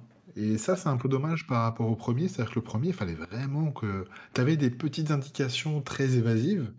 Et euh, tu vois, ne serait-ce que pour trouver des coffres ou des trucs comme ça. Et, ou même, euh, comment ça s'appelle euh, Il y avait la quête avec, avec le Piaf qui jouait de l'accordéon, là, qui te donne en fait en gros ah des Azarim, mmh Avec Azarim, voilà. Et, et, je j'ai trouvé bien ces quêtes-là parce que ben il te donnait quelques indications, tu vois, mais sans trop te dire où c'était exactement, ou euh, tu vois. Alors que là, on te dit, ouais, peut-être que si tu vas euh, dans la forêt de Nekluda, je sais pas quoi, euh, peut-être que tu vas trouver ça. Ouais, gros, c'est bon. ah, me dis pas tout quand même. voilà, j'ai l'impression d'avoir Atreus de temps en temps dans le jeu. ouais, quand même pas, quand même pas. J'irai oh, pas jusque là. Je dirais pas jusque là. On n'est pas, on n'est pas dans un jeu Sony, on n'est pas dans Horizon, euh, on n'est pas dans Horizon de God of War, mais euh, c'est un ajout que, que TOTK, enfin je le mets dans la liste des ajouts de TOTK par rapport à Breath of the Wild, qu'on peut voir de manière soit négative, soit positive. Hein, pour les gens qui aiment bien être un peu plus pris par la main, mais pas trop, parce que bon, le jeu te donne des indications, mais te quand même pas le truc sous le nez non plus. Euh, le, on va dire que ça peut être un point positif pour certains, et pour moi, c'est plutôt un point négatif, mais qui n'altère quand même pas mon expérience. Ça n'altère pas mon expérience de jeu quand même. Voilà, c'est ça. Euh, écoute, je pense qu'on a fait un bon tour là-dessus. Il euh, y, a, y, a y, a, un truc dont on n'a pas parlé et qui est, euh, qui est le gros débat, de, gros débat depuis le, début et de, la sortie et la sortie du jeu. Bah, c'est le côté technique, visuel, etc., qui est un débat bah, depuis Breath of the Wild déjà. Donc, les, on va parler évidemment bah, de tout ce qui est graphisme, technique, etc. Les graphismes. les graphismes, les graphismes. Ah. On va se transformer en bouffeur de cartes graphiques dans un Ouais, ouais, ouais, non, mais c'est clair, mais attends, les mecs, ils optimisent plus les jeux sur PC, ils viennent nous parler de la Switch, quoi. c'est terrible. Qu'est-ce que tu en penses globalement? Qu'est-ce que c'est quoi ton sentiment là-dessus? Et euh, j'ai même pas envie de comparer à Breath of the Wild parce que c'est pas du tout. En fait, euh, Breath of the Wild a été conçu pour la Wii U à la base. Donc je, pense que c'est pas vraiment la peine d'en parler. C'est quoi ton, ton sentiment là-dessus? Comment t'as comment bah, qu'est-ce qui t'a ce qui t'a plu et qu'est-ce qui t'a déplu? je trouve le jeu premier degré magnifique. J'adore le jeu. Ah, après, je trouve que, allez, la technique, la technique, c'est plein de points différents. C'est euh, est-ce que est-ce que le jeu s'affiche en 720p, 1080p, est-ce qu'il y a 30, 60 fps, 15 fps, est-ce que euh, la technique on va dire c'est pas de la technique pure, mais ça rejoint un petit peu ce qui est agréable à l'œil, c'est une bonne DA, euh, c'est c'est plein, plein de choses comme ça. Mais en fait, je trouve que le jeu, pour un jeu Switch, il est, euh, il est très beau en fait. Moi, je le trouve très beau, très agréable à l'œil en fait, même si la résolution, la résolution est pas mauvaise, je trouve. Franchement, il y a des jeux qui sont quand même bien plus dégueulasses. Je vois plein de gens qui citent en exemple Xenoblade 3, euh, Xenoblade 3 qui est beaucoup plus détaillé dans ses textures et autres, mais qui par contre affiche une résolution qui est catastrophique. Hein. Le ah jeu, la, résolution est dégueulasse. Là où Zelda, là où Zelda est peut-être un peu moins fin sur ses textures, ce que tu veux, hein, euh, mais par contre le jeu a une résolution qui est tout à fait acceptable, qui moi ne me ne me gêne pas. Euh, maintenant le framerate, ça c'est différent. Ça j'avoue que moi pour l'instant, j'ai eu quelques expériences. Je sais que voilà, toi, tu, tu vas en parler après. Moi, je pense, j'ai pas eu beaucoup, beaucoup de chutes de framerate. J'en ai eu quelques-unes, euh, quelques-unes qui ont duré 2-3 secondes, euh, mais qui m'ont pas, qui m'ont pas trop gêné. Je trouve que la plupart du temps, le jeu tourne à un 30 FPS plutôt stable quand même. dans 99% de l'expérience, le jeu est plutôt stable en termes de framerate. On n'est pas sur du 60 FPS, clairement pas. Hein. On, en, est très très loin, mais, euh, mais je trouve que le jeu tourne bien. Après, moi, voilà, je suis pas un ayatollah euh, de, de, de, la technique de base. Hein. Je, suis un, je suis un NSEX euh, pur jus, donc euh, voilà, la, technique, à part, à part avec la GameCube, ça n'a jamais été, ça a jamais été le, le, le, le credo de Nintendo. Hein. c'est pas leur truc. Après voilà, après il y a des gens, il y a des gens qui parlent de passe droit pour Nintendo, euh, que c'est pas que c'est pas une excuse de dire que bah, Nintendo l'a jamais fait, alors pourquoi il le ferait maintenant? Ce qui est pas faux. Hein. pourquoi est-ce que Nintendo se bougerait pas un peu le cul pour proposer un hardware un peu plus performant? Mais euh, mais quelque part, moi ça me gêne pas parce que de base, de base, je suis pas, je suis pas un ayatollah de ça. Quoi. Ok, ok. Euh, moi, je vais te rejoindre sur le côté artistique. Je trouve que incroyable. Moi, je le trouve magnifique le ciel a jamais été aussi beau dans, dans, un, ah dans un Zelda. Oh là là, les, îles, célestes, mon dieu. Les îles célestes. L'horizon. les, couchers de soleil, euh, les couchers de soleil. Je, oh je, passe des minutes, des minutes entières, juste me poser. Ah ouais, t'es là, t'as les petites, les petites feuilles qui vont au vent, t'as le petit, as la petite musique, t'as oui, le soleil qui se couche, t'as une vue. Et je trouve que la distance d'affichage est bien plus grande que, euh, que, que sur Breath of the Wild. Donc en fait, tu vois beaucoup plus loin, de manière plus détaillée. Et je trouve que du coup, t'as as cette vue avec les nuages, puis t'as un petit nuage qui te passe, qui te passe au travers comme ça. C'est c'est poétique en fait. Tout est poétique, tout est beau. Et, euh, et alors, et alors, bon, sans, spoiler non plus, mais c'était dans les trailers aussi. Il y a des petits moments où, euh, je, je spoil pas parce que c'est dans le trailer. Il y a un moment où, euh, on va dire que la gravité n'est pas tout à fait la même. Et en fait, euh, ces moments-là sont, sont, sont des moments de, de pur plaisir. Pur plaisir, c'est un peu onirique comme ça. T'es là, t'as as cette gravité qui est un peu modifiée. T'es sur un, décor qui est, qui est magnifique avec des, des, nuages, un beau coucher de soleil. Et t'es là et tu fais, tu, tu, tu, tu bouges juste dans l'espace avec cette gravité un peu modifiée. Et je trouve que ça sublime l'ensemble. Moi, je franchement, j'ai eu le, j'ai eu le frisson, j'ai un peu eu le frisson artistique euh, euh, dans ces moments-là, quoi.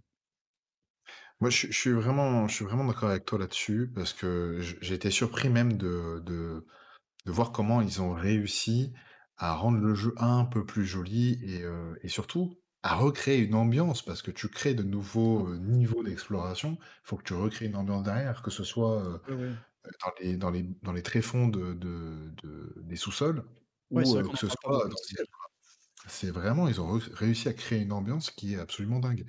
Et effectivement, comme tu le disais, Nintendo, leur cheval de bataille, ça n'a jamais été vraiment la technologie.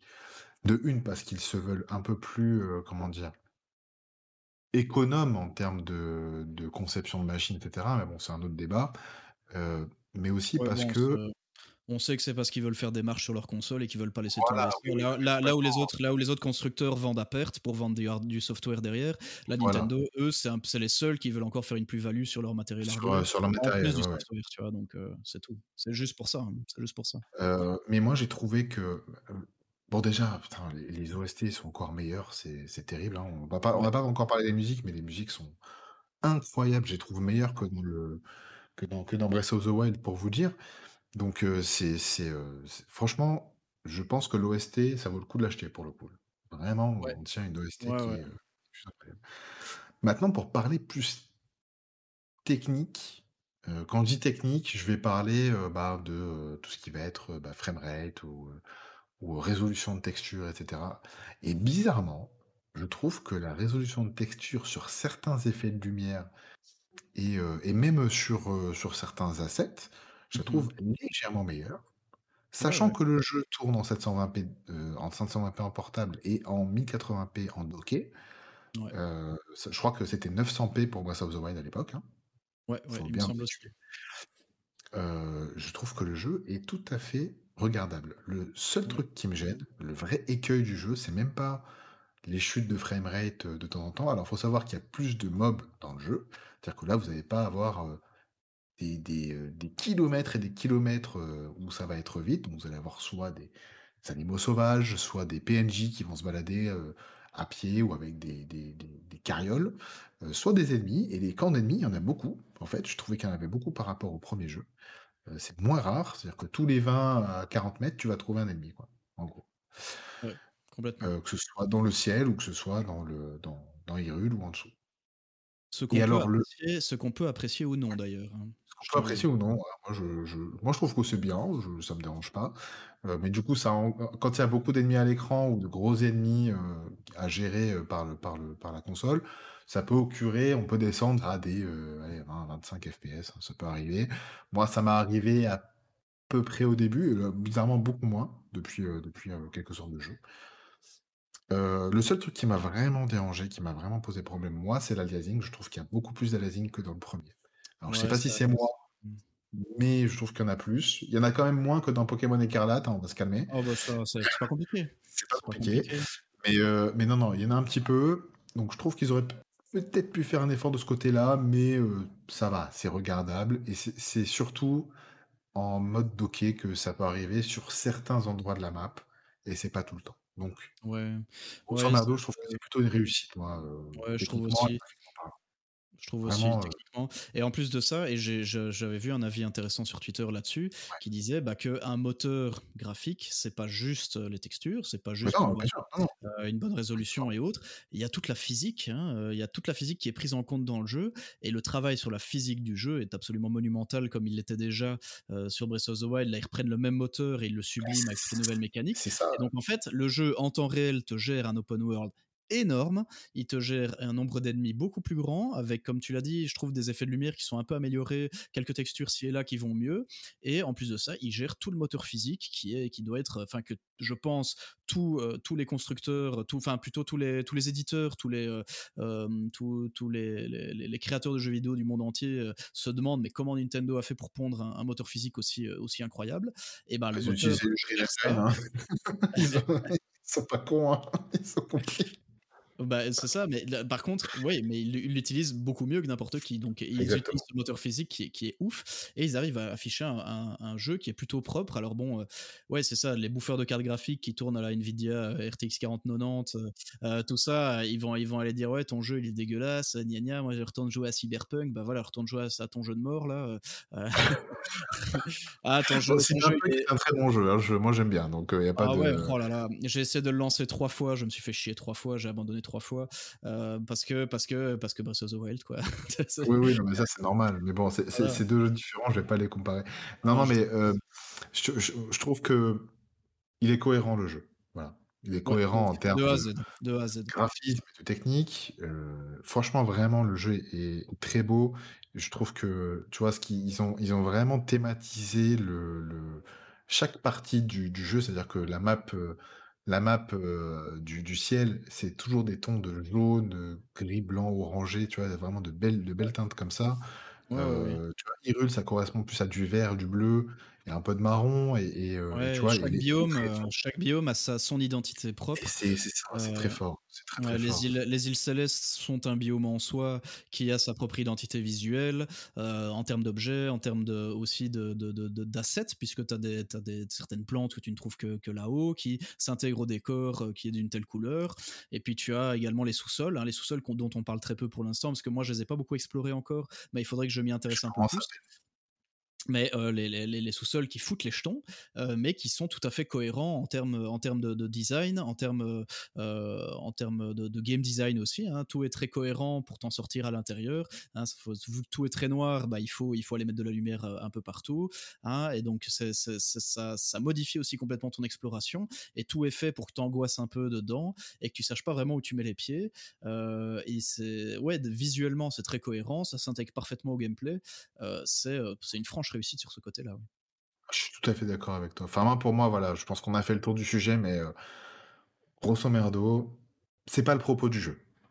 Clairement, c'est pas ça qui Non, va la faire que le jeu pure, non. ou moins bon et c'est pas, c'est comme sur certains jeux PC où ça va vous gâcher l'expérience et ouais. cetera. Je trouve qu'on est un peu dans un cas similaire à Elden Ring, grosso merdo, Ouais. si je peux me permettre, où on a, bah, le le Elden Ring, il est beau, artistiquement, il est incroyable, Ah, tech mais techniquement, c'est pas le jeu le plus abouti, heu, de l'année 2022 et pourtant ça a été le Non. Et pourtant c'est un jeu qui est quand même très, très beau, très fin sur certaines, heu, aspects, très précis sur sa son environnement et sa et son décor Et avec des très biomes très précis cohérent et c'est superbe. Voilà, je je moi, je le compare un petit peu à Elden Ring dans ce dans Ouais, cette ouais, façon ouais. de concevoir un open world, et d'ailleurs, j'aurais pas fait. Elden Ring si fait Breath of the Wild, heu, rien que pour ça. Ouais, tout à fait. Elden. Elden Ring, Elden Ring, c'est fort basé sur Breath of the Wild. On, on l'a dit tout à fait à sa sortie. Et c'est pareil, c'est vraiment From Software qui a vu cette cohérence euh, du game design avec euh, le world design de Breath of the Wild et s'est dit faut juste qu'on reprenne ça. On reprend notre game design de Souls et on l'intègre dans un monde cohérent qui fonctionne avec notre gameplay, qui fonctionne avec notre gameplay, qui fonctionne, euh, qui fonctionne avec toutes les mécaniques qu'on met, qu'on met à l'intérieur et qui prend, qui prend en compte toutes ces mécaniques là pour que le joueur puisse évoluer de manière cohérente et se sente jamais, se dise, et sorte jamais vraiment de, de l'aventure en fait. Ne ça. pas, ne sortent pas du jeu, ne se disent pas ne se disent pas oh putain ça c'est vraiment c'est vraiment mauvais. Par exemple moi enfin il y a rien à faire. Horizon euh, j'ai eu beaucoup ça. God of War j'ai eu ça. Après God of War n'est pas vraiment le 2 n'est pas vraiment un open world Non, mais ouais, c'est pas un euh. Il y a quand même il y a quand même beaucoup d'éléments qui te sortent un peu de l'expérience où tu dis oh là là les devs là vous auriez pu faire un effort quand même euh, t'es, t'es là là là tu sais que tu vois que t'es dans un jeu vidéo que c'est pas cohérent avec l'aventure principale enfin j'ai pas d'exemple en tête comme ça mais il y a quand même plus d'une fois où moi il y a des mécaniques qui m'ont sorti du jeu là où euh, Breath of the Wild Elden Ring maintenant TOTK sont arrivés à, à tellement bien coupler gameplay, euh, game design général, level design, world design euh, ensemble que les, tout se fond l'un dans l'autre et créent une expérience ultime de jeu vidéo quelque part. Quoi. Je suis tout à fait d'accord avec toi. Bah écoute, je, je pense qu'on a fait le tour du sujet. Donc on va pouvoir passer à la partie spoiler. Donc si vous avez fait le jeu et que vous vous en foutez d'être spoilé ou que, ou que justement vous n'avez pas fait et que vous en foutez, vous pouvez continuer la vidéo. Si vous n'avez pas fait le jeu et que vous n'avez pas envie d'être spoilé, vous pouvez couper maintenant et puis vous pourrez écouter la suite plus tard.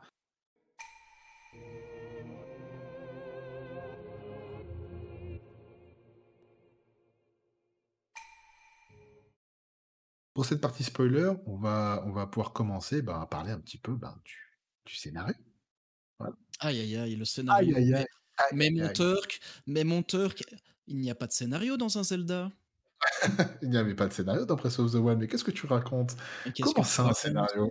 Ça n'a jamais, ça n'a jamais été important dans un Zelda, voyons. Ça n'a aucune importance, voyons. Euh... Alors, je sais pas ce que tu as pensé de l'intro, mais moi, l'intro, je la trouve euh, incroyable. Elle m'a, laissé... m'a scotché et j'ai rarement été scotché euh, comme ça par une intro de jeu. Hein. Alors, je, ouais. je veux pas en faire trop parce que moi, je suis un Yankee, hein, tout le monde le sait, mais j'ai trouvé l'intro exceptionnelle et l'intro, de toute façon, quasiment tout le monde l'a vu.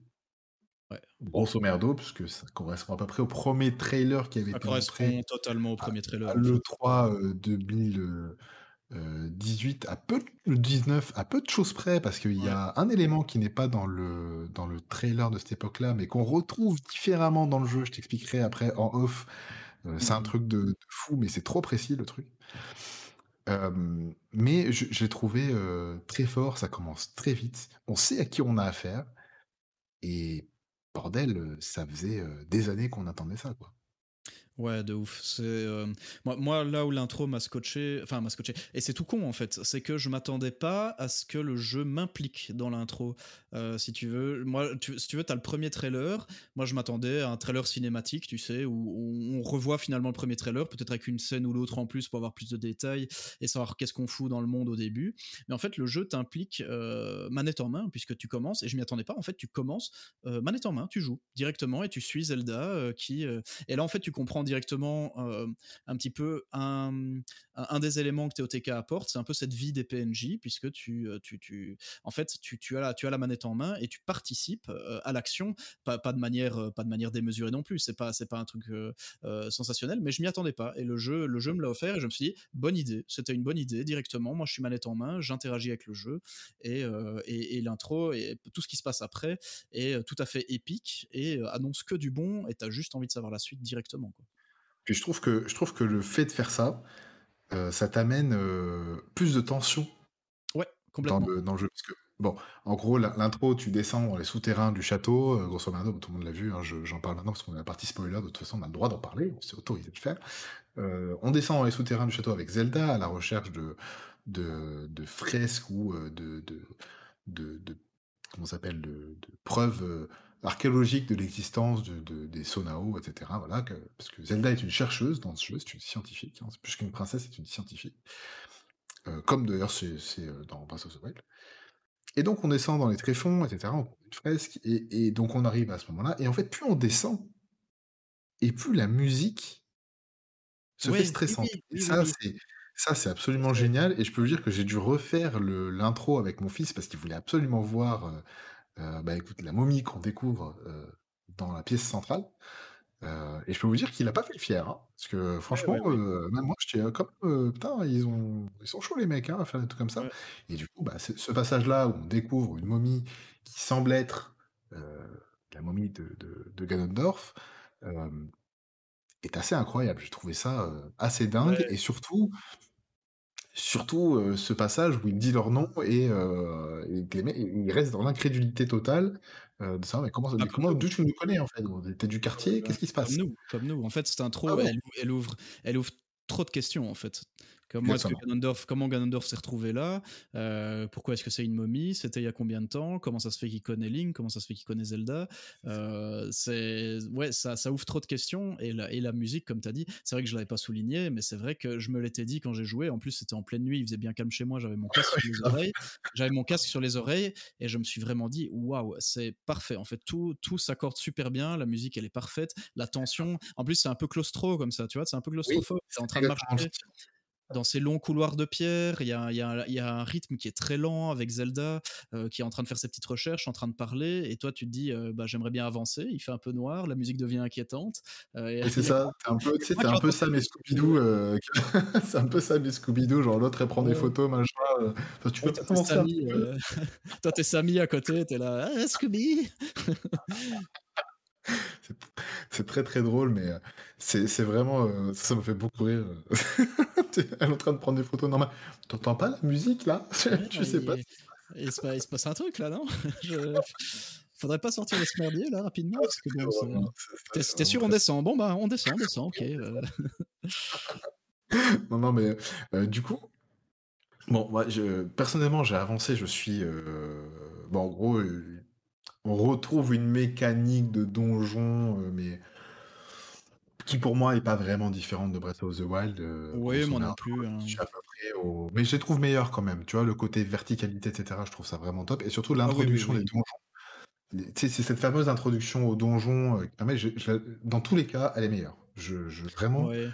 C'est même peut-être meilleur que le donjon en fait, les par ces parties-là Ouais, je et trouve je trouve qu'en fait, que excuse-moi si je te coupe, c'est vraiment qu'il y a la, en fait, je trouve que la synergie entre, hem, le le moment où tu commences le donjon, le moment où tu y es, est beaucoup plus fluide que dans Breath of the Wild. Au Breath of the Wild, c'était vraiment, tu sais que tu vas retrouver, heu, je sais pas, la le prochain prodige, tu fais sa quête et puis après il te dit: «Rendez-vous à tel endroit, on va au on va au donjon» et donc et et et là, ici, en fait, je trouve que c'est beaucoup plus fluide. On t'envoie faire une petite et puis enfin, ici, moi, j'ai fait que 2, heu, que 2 endroits pour l'instant. J'ai fait chez les Piaf et les Zoras, hein, Ouais. sans spoiler du tout le ce qu'on On fait, mais ouais. oh là, on spoil pas trop en disant juste que, ils ont fait ça de manière tellement fluide. Moi, surtout chez les Zoras, en fait, je savais pas quand le donjon commençait et quand il se terminait. Bah Enfin, ouais, en fait, c'est enfin si, je savais quand il se termi quand il se terminait, mais plutôt à quel moment le donjon commençait? Moi, pour moi, le donjon, il commence, en fait, à partir du moment où tu arrives au domaine Zora, quasiment, en fait. Bah, je suis d'accord avec toi, c'est exactement ce que je ressens. C'est pour ça que je dis que c'est vraiment c'est je trouve que les introductions de donjons parce que,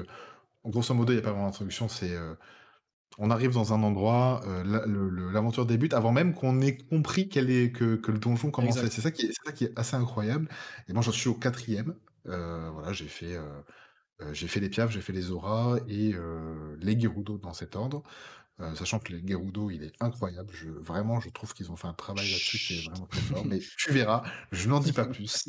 C'est c'est une dinguerie absolue, je trouve ça trop bien. Ce qu'ils ont fait, je Aïe, trouve ça vraiment très bien. J'ai hâte, j'ai hâte.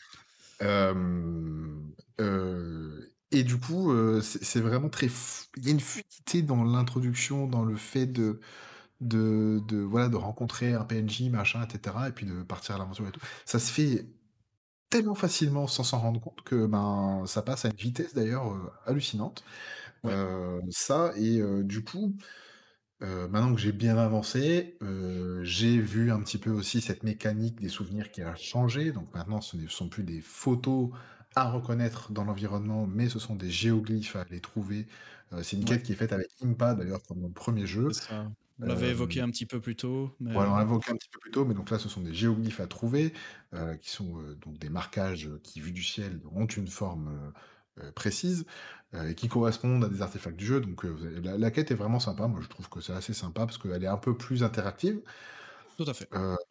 Bah, ouais, ouais, parce qu'en fait, un vrai un vrai travail de de de recherche, mais qui implique du coup d'être en hauteur et qui implique du coup d'être Ah oui, oui, un vrai travail de world de world de world design qui fait que, heu, il faut que tu prennes de la hauteur pour savoir où se trouvent les géoglyphes, qui font des beaux dessins d'ailleurs dans le décor, qui en fait renouvellent aussi, heu, quelque part la map de Breath of the Wild puisque, hein, on on l'a dit, ils recyclent la map de Breath of the Wild, mais ça fait partie des éléments qui font que tu es sur la map de Breath of the Wild sans avoir l'impression d'y être vraiment. Ah et en ça, fait je pas les endroits moi, de toute façon, donc c'est très simple, hein, Ouais, ouais, clairement, pas. tout à fait.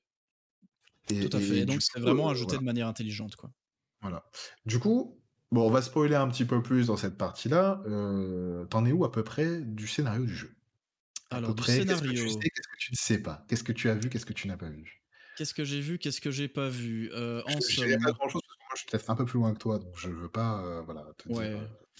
Bah, j'ai vu que donc Zelda en somme, j'ai vu le géoglyphe qui heu, qui qui, mmh, heu, montre Zelda qui arrive dans le dans le passé, où il rencontre Raoru et qu'il rencontre Sonia, mais ça, je pense, c'est le 1er géoglyphe que tu croises, hein, avec, Impa, qui te Oui, parle la tu croises 1re avec fois. Impa, ouais, Voilà, qui qui fait en fait suite directe avec avec la disparition de Zelda dans dans dans le passé. Et donc ensuite après, j'ai vu, Sonia qui se fait poignarder, par un des sbires de par par Ganondorf lui-même qui a fait une ruse pour arriver à récupérer la pierre, la la pierre occulte, pour s'en servir comme pouvoir et il devient un espèce, heu, enfin il espè on dirait qu'il se réincarne un peu en Avatar du néant comme ça, il devient Ouais, c'est un peu ça, moi j'ai eu un peu cette impression-là aussi. Mais du coup d'ailleurs, que mais j'ai après après j'ai peur, j'ai peur j'ai peur j'ai peur de te dire des géoglyphes que toi tu aurais pas vu non plus donc Bon alors, abstenons-nous, mais moi cette partie-là, justement j'ai trouvé alors moi ce qui me manquait aussi de Breath of the Wild je l'ai pas dit d'ailleurs, mais c'était la présence de Zelda et là, Zelda, elle est omniprésente Ouais. tout le temps, on en parle tout le temps. Ouais. Dans chaque, heu, petite cutscene de de de en gros, elle est présente à peu près dans tous les tous les donjons qu'on va faire, on va la on va il va y toujours avoir ce moment où tu vas l'apercevoir et cetera. Bon ça, je pense que tu l'as mh. expérimenté puisque, Ouais. heu, si tu as fait les auras, ben, tu as le le bon non, ils en parlent un petit peu, heu, d'ailleurs ils sont Ouais. inquiets parce qu'ils comprennent pas. Même chose, bah, du côté des Piaf et cetera, bon bref. Et c'est ça que je trouve bien, c'est qu'elle est vraiment au cœur du récit encore une Tout fois, à fait.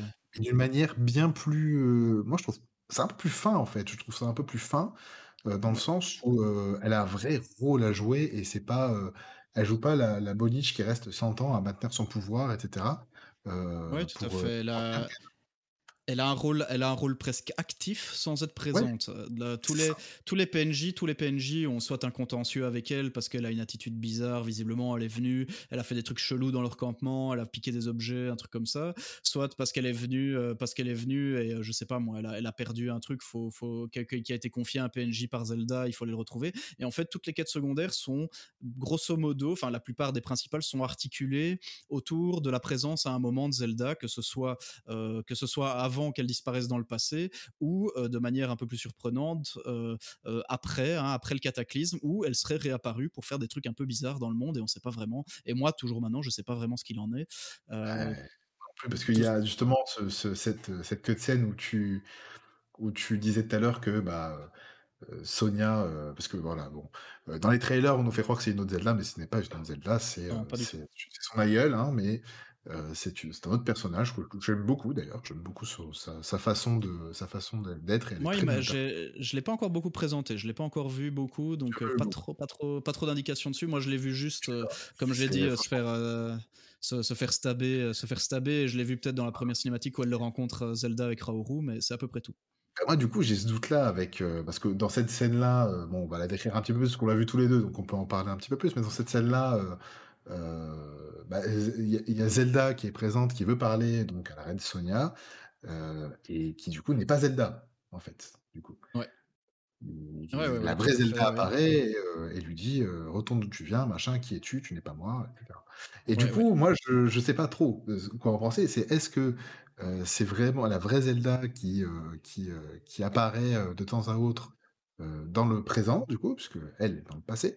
Ou est-ce que Ouais. c'est, bah, cette fausse Zelda-là C'est Ganondorf heu, qui fout la merde, heu c'est Ganondorf qui fout la merde? Je je n'arrive pas parce que, physiquement, Ganondorf est présent dans, heu, dans le dans présent puisqu'il y a sa momie qui s'est réveillée et le cataclysme qui est arrivé.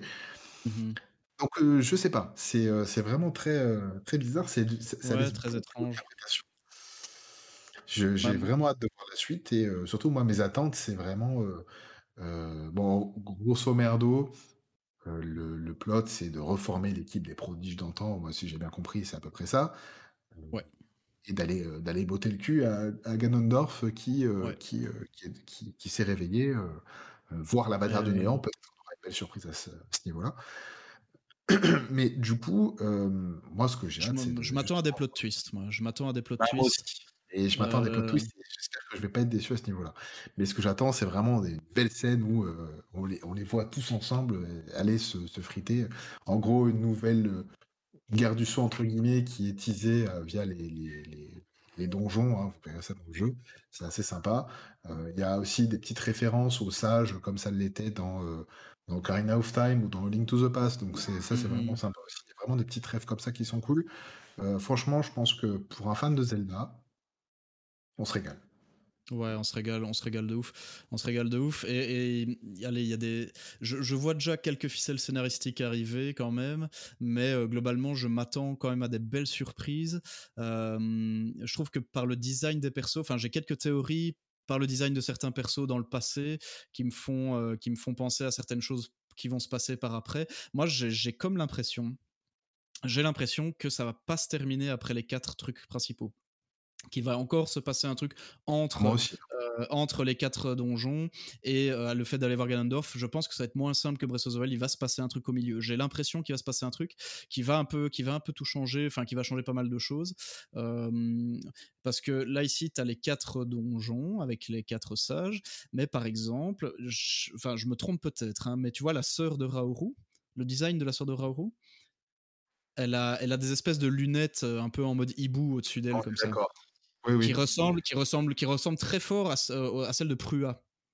Ah oui, ça, je suis d'accord. Mais est-ce que c'est elle? demande est-ce je me demande est-ce que Prua ne va pas devenir un sage à un moment et qu'elle va remplacer la sœur de Raoru, heu, sur un plot twist ou un truc Ah, comme ça, c'est très possible, hein, mais moi, il me fait il me fait penser, heu, il me fait bon vraiment penser, heu, effectivement au hibou de comment s'appelle? Tu sais, de Coco Lint ou de Ah Ocarina of oui, Time, oui. tu vois? Heu, je Oui, sais plus oui, comment il oui. s'appelle ce ce ce personnage, mais heu, Heu, mais qui était le sage, qui était qui ouais, était un peu sage, sage, en heu, fait. du sage du temps, en fait, je crois, hein, Oui, bah, heu c'était dans dans of Time, c'était Woru, en fait, qui s'était Ouais, ouais. réincarné en hibou et cetera. Bon, voilà, on avait la la à peu près cette, cette histoire-là. Moi, ce que il y a franchement, il y a il y a tellement de rêves dans le jeu. Moi, en fait, cette intro-là, justement, enfin, cette intro-là, j'ai pas envie de dire que c'est une intro parce que je ne sais pas. Franchement, j'en sais rien du tout. Ça me fait beaucoup penser à la quête des 3 premiers donjons de Ocarina of Time ou des 3 premiers donjons de Link to the Past et vraiment, ça me fait penser à ça, dans le sens où, bah, tu as, heu, 4, heu, 4 pouvoirs à aller chercher machin, heu il y a tout un truc avec la Master Sword, on sait pas ce qu'il en est. Exactement et pour l'instant, la Master Sword, Sword, elle est heu pas là, elle va revenir à un moment, c'est sûr, mais comment? Bah oui, c'est ça, parce que, mais en fait, bon, il y a un travail de déconstruction de Nintendo, heu, par rapport à Zelda et la Master Sword, hein, pour, heu, justement, heu, introduire toutes les mécaniques d'armes destructibles et cetera et l'amalgame. Et moi, je trouve ça très bien parce que du coup, ça ça permet de de de se battre avec de plein de manières différentes. C'est mon avis perso. Après, je sais que tout le monde n'est pas d'accord là-dessus. Mais, du coup, franchement, je me demande ce qui moi, je pense qu'il va arriver un truc, via la Master Sword. Je pense que, il y a un truc que j'ai repéré dans le ciel, je je sais pas si tu l'as vu, mais je je peux Mmh. pas en parler si tu l'as pas vu. Non, me Donc dis rien, me dis rien. Dans le doute, me et dis et rien. c voilà et ça a un rapport avec Zelda. Je pense qu'il y a un plot twist qui qui va arriver par rapport à ça et que ça va changer beaucoup de choses dans, heu, ce qui va se passer par la suite des 4 donjons. Donc Ouais. voilà, je veux pas interpréter plus que ça, mais moi j'espère que, heu, j'espère que, bah, le le le le le le scénario final, ça ça ça ça va être du grand Zelda, encore une fois, parce que c'est ce qui me manquait moi, donc Mais je pense qu'à un moment, heu, tu vois, là, on a on a les sages, une fois que tu as fini les donjons, tu as accès aux sages qui te suivent, les nouveaux sages qui te suivent, qui te prêtent leurs pouvoirs. Je je me demande si à un moment Zelda, heu, va pas nous faire la même chose, vu qu'elle possède une des pierres occultes aussi et qu'on va pas pouvoir l'utiliser aussi, heu, pas pas comme enfin, elle va pas nous suivre en tant que PNJ en tant que telle, mais nous donner aussi cette possibilité d'avoir cet avatar de sage du temps et nous permettre peut-être d'avoir des mécaniques de retour dans le temps à certains endroits, heu, puisque puisque tu vois, dans le trailer ou ce genre de truc?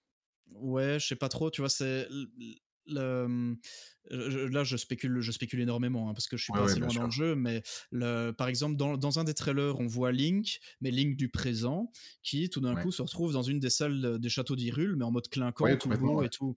Et donc, du coup, il y a un moment d'office, juste sur cette image du trailer, où tu sais que à un moment, même Link va voyager un petit peu dans le temps. Quoi. Il va se passer un truc Ah moi, où suis Link, euh, persuadé, hein. où Link va, va pouvoir re- retourner un petit peu dans le passé aussi et ça pourrait se, faire, se justifier dans le gameplay via le fait que Zelda, à un moment, on la retrouve. Je sais pas, moi, après qu'on ait fait les quatre donjons, on arrive à retrouver Zelda. Elle nous prête son pouvoir et le fait de retourner un peu dans le temps, ça va ajouter une mécanique pour, euh, pour, euh, pour retrouver Ganondorf au final. Euh, je sais pas, tu vois, pour finalement aller le battre et, euh, Bah, et tuer, est-ce que tuer est-ce jeu tu vas aller le battre dans le passé? Est-ce que tu vas aller le battre dans le Ouais, présent? le Tu vois, il y a ouais, y plein de trucs comme ça et tout du coup, c'est pour ça que je pense que c'est vraiment une réinterprétation de Skyward Sword. Il est pas sorti avant pour rien, dans le sens où, bah, déjà dans Skyward pour ceux qui l'ont fait, dans Skyward Sword, il y a des mécaniques de, heu, en tout cas dans le scéna le scénario te fait voyager dans le temps. Donc Ouais, du coup, avec pas mal heu, d'incohérences d'ailleurs, mais ouais, bon, voilà, te fait voyager dans le temps en tout cas. Et et du coup, je trouve que c'est une vraie réinterprétation. Et moi, il y a un truc, il y a un truc qui je pense qu'il y a un personnage qui va revenir, mais on verra. Je Aïe, aïe, aïe, aïe, aïe, Aïe, aïe, aïe, Skull Kid, je pense l'ai dit, Skull Kid. non, pas Skull Kid. pas Skull Kid, merde. qui mais heu, pas dans ce pas dans ce jeu-là. Je Skull je Kid avec son, max, euh, son masse de Majora, en fait, t'arrives dans la salle du boss contre Ganondorf, et Skull Kid est là, il a botté le cul de Ganondorf, Ganondorf il est mort sur le côté, en fait, le vrai dernier boss, c'est Skull Kid avec le match de Majora. Oh là Vous l'aurez entendu vraiment la première fois ici. bon, on dit un peu tout et n'importe quoi, mais voilà. Heu, écoute, heu, est-ce que est-ce que pour le moment est-ce que pour le moment, tu es, es comblé par le jeu? Est-ce que, ouais, ouais. qu'est-ce que tu ressens en ce moment? Oh ouais, le jeu, le jeu, c'est euh, c'est juste fou. Euh, c'est juste fou. Là, en une semaine, j'ai l'impression que ça fait un mois que j'y joue, mais euh, le, le- allez, mais c'est une bonne chose. Ça veut dire que je, passe beaucoup de temps dessus, que je me lasse vraiment pas. Et en fait, ce qui est très bon signe, c'est que c'est moi qui me mets, c'est moi qui me dois me mettre des barrières, si tu veux. J'ai euh, j'ai des jeux comme ça. En fait, quand je joue un Souls, j'adore les, les jeux From Software.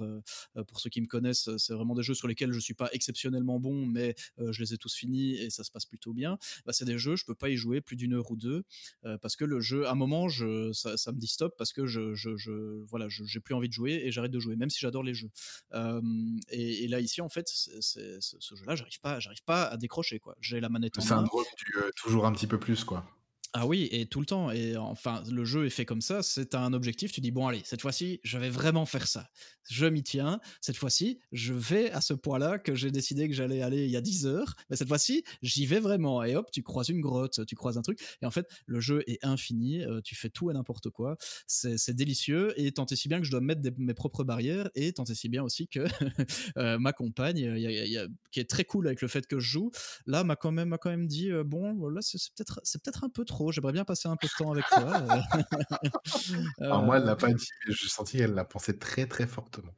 ouais Voilà. alors que Je d'habitude d'habitude elle, elle me met aucune barrière quand j'ai envie de jouer je joue là elle m'a quand même dit bon là c'est peut-être euh, peut-être un peu trop En fait, en fait, le truc, c'est que, bon, ça fait, bon, ça fait 13 ans qu'on est ensemble. Elle m'a vu jouer au 1er et elle sait elle sait très bien. Elle a déjà la première expérience de du précédent, donc elle sait très bien que ah bah oui ça va oui, être très compliqué de de se retenir là-dessus. Mais bon, ça va, elle est elle est très, heu, elle est très tolérante là-dessus, Bah donc euh, expérience, en somme, expérience excellente pour l'instant, il n'y a pas à dire. Je pense que le meilleur reste à venir parce que vraiment je crois, j'espère, et en fait je, je crois que je sais parce que j'entends, j'en- j'écoute aussi des podcasts sur le jeu, j'ai aussi écou- euh, lu des tests et tout, qui laissent présager, qui laissent présager euh, que le jeu c'est pas juste ce que je vois pour l'instant. Il y a, il va y avoir des, des plot twists dans le gameplay, dans l'histoire, qui font que le jeu va, euh, le jeu va me casser la gueule de nouveau. Et en fait on pourrait limite refaire un podcast après qu'on aura fini le jeu à 100% tous les deux pour juste Ah, dire ah ouais en fait je, je pense, je pense qu'on se dira quand on aura vraiment fini le jeu, on n'était pas prêt. Il y a- il y a- il y a la- on va réécouter notre podcast, euh, notre podcast ici en se gaussant, en, en riant à gorge déployée, en se disant mais nous étions, nous étions si naïfs, nous étions si naïfs ou pas du tout, hein, ça se trouve. Mais, tout, euh, on a visé mais, pile dans le mille, mais bon, je pense pas, hein, ça va être compliqué non, de non. très, compliqué parce que c'est très éludé là et oui, j'ai entendu aussi qu'il y avait, il y avait quelques plot twists ou quoi et bon, on on va voir et je pense qu'on n'est pas au bout de nos surprises. Et toi, et toi Heu, alors? écoute, moi je suis, heu, absolument, heu, absolument comblé. Je pense que à nouveau, je replonge et je pense que ça va être le jeu d'une année vraiment, hein, je vais y passer du temps. Je vais y passer beaucoup de temps parce que j'ai envie d'y passer beaucoup de temps et parce que c'est un jeu qui pour moi, était très attendu. Ça fait, 4 ans qu'on attend depuis qu'on a vu le premier trailer, heu, le retour de Ganondorf, c'est, c'est un truc qui a que j'attendais qu'on attendait depuis encore plus longtemps pour pour tout dire, Ouais, puisqu'on ouf, n'a hein. pas eu Ganondorf depuis, heu, depuis Twilight Prin ouais, depuis Twilight Princess, hein, Ouais, depuis Twilight. Princess, ouais, ouais, ouais. C'est ce qui est très fort, c'est-à-dire qu'on a eu 3 jeux consécutifs avec Ganondorf, donc Ocarina of Time, Wind Waker et et Twilight Princess et puis après on a eu Skyward Sword où il n'était pas là, c'était l'avatar du néant, donc c'est différent, Mmh ce n'est mh. pas le même personnage du tout, au contraire. Heu, on a eu, heu, Breath of the Wild, on a eu Ganon, mais pas Ganondorf, comme quoi, heu, les 2 ne sont pas liés, hein, donc voilà, pour ceux qui ne connaissent pas trop l'univers Zelda, il y a vraiment 2 entités différentes. Ah, on va voir, hein, on va ah, on va voir, voir, mais moi, pour moi, ils sont pas liés, hein. Je je vois toujours comme ça. Enfin, ils sont pas liés, moi dans le j'attends sens voir. où ce ne sont pas les mêmes personnes. Moi, pour moi, c'est Ganon, c'est l'évolution future de de l'esprit vengeur de l'avatar du néant et. Ganondorf, c'est son vaisseau. Moi, je le vois comme ça. Maintenant, après, c'est mon Ouais. c'est mon avis perso. Ouais, ouais. Heu et c'est lié au Gerudo et cetera. Bon, voilà. Mais je suis je suis absolument comblé. Franchement, je m'attendais pas à à ce que ce soit aussi, heu, aussi vaste et digeste. C'est-à-dire que c'est grand, il y a beaucoup de choses à faire, mais c'est on prend très vite le pli. Je Ouais, parce que le le le jeu a un rythme qui fait que c'est digeste. Le le Ouais, jeu a un rythme qui fait que tu tu picores, quoi. C'est comme c'est exactement comme Breath of the Wild. Il y a plus de contenu, le jeu est plus rempli, mais le rythme global du jeu, je trouve, reste à peu près le même. Peut-être quand même un peu plus chargé en termes de rythme parce qu'il y a quand même un peu plus de choses à faire au mètre carré, mais heu, mais c'est c'est tu tu ressens pas ça comme une obligation, mmh, heu, quand même, je trouve. Bon, les complétionnistes doivent s'arracher les cheveux, mais Non, c'est clair, mais après tout prend du temps dans le jeu. C'est-à-dire que le moindre petit truc que tu vas faire, ça va prendre du temps. Serait-ce que préparer un assaut sur une horde Ah que oui, soit, bah, concevoir, rien que concevoir un un véhicule ou autre chose. Tout prend du temps, mais c'est pas du temps, que tu as l'impression de te faire voler. C'est-à-dire que ça ça fait partie intégrante de de du jeu. C'est-à-dire que, bah, heu, moi quand je vais faire mon Gundam, je vais peut-être passer 3 heures dessus, quoi. Tu vois? Je à un Ouais, moment donné, heu, oh les gars, on construit un vaisseau, heu heu, From Software est en train de créer Armored Core 6, mais je ne vais pas jouer à Armored Core 6, voilà, moi je joue à Kingdom, on l'a déjà en le 2, fait, hein. on Ah déjà déjà Armored Core bientôt, les gens vont réussir à transformer Zelda en FPS grâce aux appareils c'est Sono, clair. on ne sait pas, on ne sait pas. Les Non, possibilités j'attends sont Armored sont Core immenses. 6, mais bon, voilà. Je suis un gros weeb, je suis un gros weeb Bah, moi, vu que heu, j'avais pas enfin bon, petite digression, mais moi moi qui n'ai jamais fait un Armored Core, je regarde ça un peu de loin, j'attends de voir. Heu, moi, je je suis From Software que depuis, heu, bah, de que depuis les les Souls, donc heu, donc ah, voilà, je vais regarder jeu un peu de loin, quoi. C'est vraiment du jeu de maquettiste, c'est spécial Armored Core. Moi j'aime bien, mais c'est vraiment spécial, hein. Ouais, En général, les mecs qui jouent à Armored Core, ils ont des gueules plats, tu vois? Ce genre de truc, ouais, c'est ça, ouais. genre de mais bon, c'est c'est très de niche. je grossis le trait, c'est très de niche, ouais. C'est très de niche, mais c'est bien fait. Ils sont pas tous bons, mais moi je le 5 m'avait beaucoup plu. Ah Le ouais. 6, heu, ça a l'air vraiment sympa. Et surtout, je crois qu'il va être, je alors je sais plus si le 5 était traduit en français, je crois que oui, mais moi les premiers que j'avais fait étaient pas traduits, donc c'était un peu chiant. Là, ça va être la bombe, hein. Ça va être très, très bien. Voilà, quel avenir? Qu'est-ce que tu attends, toi, pour l'avenir de la franchise? Parce que Alors là est-ce que est-ce que là, ils ont réimposé un standard comme ça fait, ça fait. 6 ans, du coup, maintenant qu'on a des jeux en open world. C'est le nouveau standard, clairement. Heu, mais est qu'est-ce qu'ils vont pouvoir changer, améliorer, hormis la technique et le graphisme? Ça, ça dépend du support du support sur lequel ils vont jouer, qui où ils vont développer, pardon. Qu'est-ce que tu attends, toi?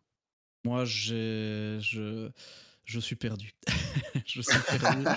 Ah, je suis totalement perdu. Ouais, je suis totalement perdu par rapport à ça parce que franchement, là là, bah, des gens, tu vois, on va dire, on se je me le disais déjà avec Breath of the Wild. Là, je me le dis encore plus avec TOTK parce que c'est ça le tour de force aussi, c'est qu'ils ont réussi à ils ont réussi à faire une suite qui est pas potable. Elle est elle surpasse en tout point ce que Breath of the Wild était, quasiment en tout point. Et là, ici, je me dis: «Mais comment tu veux faire mieux que ça?» et est-ce que et moi, du coup, je ne vois je ne vois qu'une solution, c'est que ils changent tout en fait. Ils doivent tout changer et plus du tout repartir sur une base euh, euh, similaire à Breath of the Wild. Euh, ils vont devoir, je pense, creuser des ménages et je compte sur Nintendo pour le faire. J'ai confiance en eux. Ils vont, ils vont y arriver. Ils y arrivent toujours. Hein, mais c'est là, franchement, je sais pas. Je sais pas ce qu'ils vont faire. Je pense qu'ils vont devoir tout repartir de zéro au risque. Mais en fait, c'est ça qui me fait peur, c'est que peut-être qu'ils quelque part ils vont pas prendre le risque de perdre cette nouvelle fanbase parce qu'il faut bien rappeler que le, Zelda le plus vendu avant c'était Twilight Princess à 8,9 millions d'exemplaires. Là ici Breath of the Wild euh, Breath of the Wild on était je crois quelque chose comme 32 33 millions d'exemplaires vendus à, ce jour.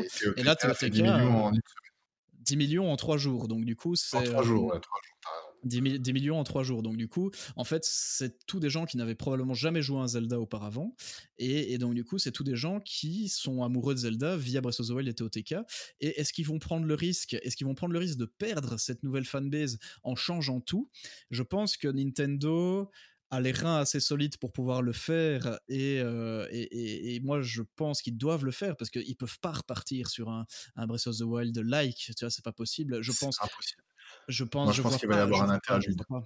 Ouais, je pense. Il va y avoir un interlude. Et entre, moi, moi ma théorie, c'est que entre, ils vont tâter le pouls un petit peu pour parce qu'ils entendent je pense que Nintendo fait quand même à peu près attention à ce que les gens disent d'eux quand même. Et il y a quand même des voix qui s'élèvent pour retourner un Zelda plus à l'ancienne. Chez les gens qui n'aiment pas et il y en a beaucoup hein, qui n'ont pas aimé Breath of the Wild et qui du coup n'aiment pas TOTK si t'as pas aimé Breath of the Wild c'est impossible que t'aimes TOTK euh, c'est il y a, y a, quand même pas mal de voix qui s'élèvent d'anciens fans qui voudraient un retour à euh, quelque chose de plus linéaire quelque chose euh, de l'essence même de Zelda qui sont voilà aller à un point A un point B avec avec un donjon, avec une mécanique dans le donjon, un objet dans le donjon unique, euh, voilà, et pour aller taper un boss à la fin, un mini boss au milieu, un boss à la fin. Euh, j'ai mon avis là-dessus. Ouais, et, attends, euh, juste, juste pour terminer, juste pour terminer, je, moi je crois, je crois qu'ils vont, qu'ils vont tâter le pouls vis-à-vis de ça et ils vont nous pondre au milieu un remake. Ils vont nous ah, pondre un remake. on est vraiment connectés. Moi je pense, et je pense même savoir quel remake ils vont faire. Twilight Princess. Moi, je pense pas. Je, pense qu'ils vont, je pense qu'ils vont remettre Ocarina of Time. Pourquoi? Parce que c'est le plus, le, plus populaire de la franchise. Et je pense que c'est le les vieux. Chez les vieux, oui. Mais... Chez les vieux, pas chez les jeunes. Hein. Ça, je pense, là, Turkle, il faut faire gaffe, faut faire gaffe parce que quand tu regardes, en fait, nous, moi, moi, moi, je suis pas, je suis pas trop. Twilight Princess, c'est très loin d'être mon préféré. Je crois que je suis même pas sûr qu'il soit dans mon top 10 des Zelda. Euh, il est, parce que, enfin, je le trouve trop edgy. Euh, voilà, on pourrait, on pourrait faire tout un épisode sur Twilight Princess, mais euh, en fait, ça parle plus à la jeune génération qui a commencé à Zelda avec ce jeu-là. Euh, oui, possible des gens un peu plus jeunes que nous, peut-être entre 20-25 ans, qui ont commencé avec, euh, avec, Twilight Princess et qui attendent beaucoup plus, je pense, un remake de Twilight Princess qu'un remake de Ocarina of Time. Mais tu sais pourquoi je te dis ça? Je te dis pas ça parce qu'il est plus populaire ou quoi. C'est que pour moi, euh, Ocarina of Time, il incarne justement toute cette essence et ce, classicisme de fonctionnement euh, des Zelda post 16 bits, quoi, des Zelda 3D. C'est-à-dire que c'est lui qui a posé, il s'est servi des bases qu'il y avait, notamment avec euh, The Past, hein, parce que c'est clairement quasiment un Link to the Past en 3D. Cette mécanique de trois donjons plus euh, d'autres donjons encore. Ouais. Euh, il est très long en fait, Ocarina of Time, on se rend vraiment pas compte, c'est un jeu qui est vraiment très long. Ouais, ouais il est très très long. Et, et, je pense que c'est encore aujourd'hui, à leurs yeux, la meilleure façon d'introduire les Zelda on va dire, classique, entre guillemets, à ceux qui ne connaissent pas. Et justement, à ces nouveaux joueurs qui ont découvert Zelda avec Breath of the Wild et avec euh, TOTK maintenant. Et je, pense que c'est... Alors que les mécaniques de Twilight Princess, elles sont trop spéciales. Twilight Princess, tu as la transformation en loup, euh, le... Bon, t'as le monde, t'as le Dark World, enfin le, monde des ombres, etc. Même les objets sont un peu spéciaux, t'as le boulet, t'as l'espèce de, rouage là qui est un peu, qui est un peu chelou d'ailleurs. surtout pour les gens qui ont fait TOTK, et là on est dans la partie spoiler, donc on peut le faire, il y a cette notion de voyage dans le temps. Et c'est celui qui s'en rapproche le plus, puisque c'est clairement le plot du jeu, c'est le voyage dans le temps. Dans, dans, c'est pas faux. Dans Time. Donc moi je, je pense que avant de refaire un jeu, je pense qu'ils ils le, ils le feront peut-être pas eux-mêmes, en tout cas ils auront un œil dessus, mais je vois bien, une boîte comme Monolith Software, se pencher sur un Ocarina of Time remake. Et j'aimerais bien. Ouais, moi aussi, je je vois c'est la boîte que j'allais citer. En plus, Monolith, c'est un peu, leur fer de lance pour l'instant avec, Ouais, complètement. Xenoblade. Ils ont bossé ils ont bossé sur Breath of the Wild, sur TOTK, ils étaient là pour le world design, le design général de la map et tout.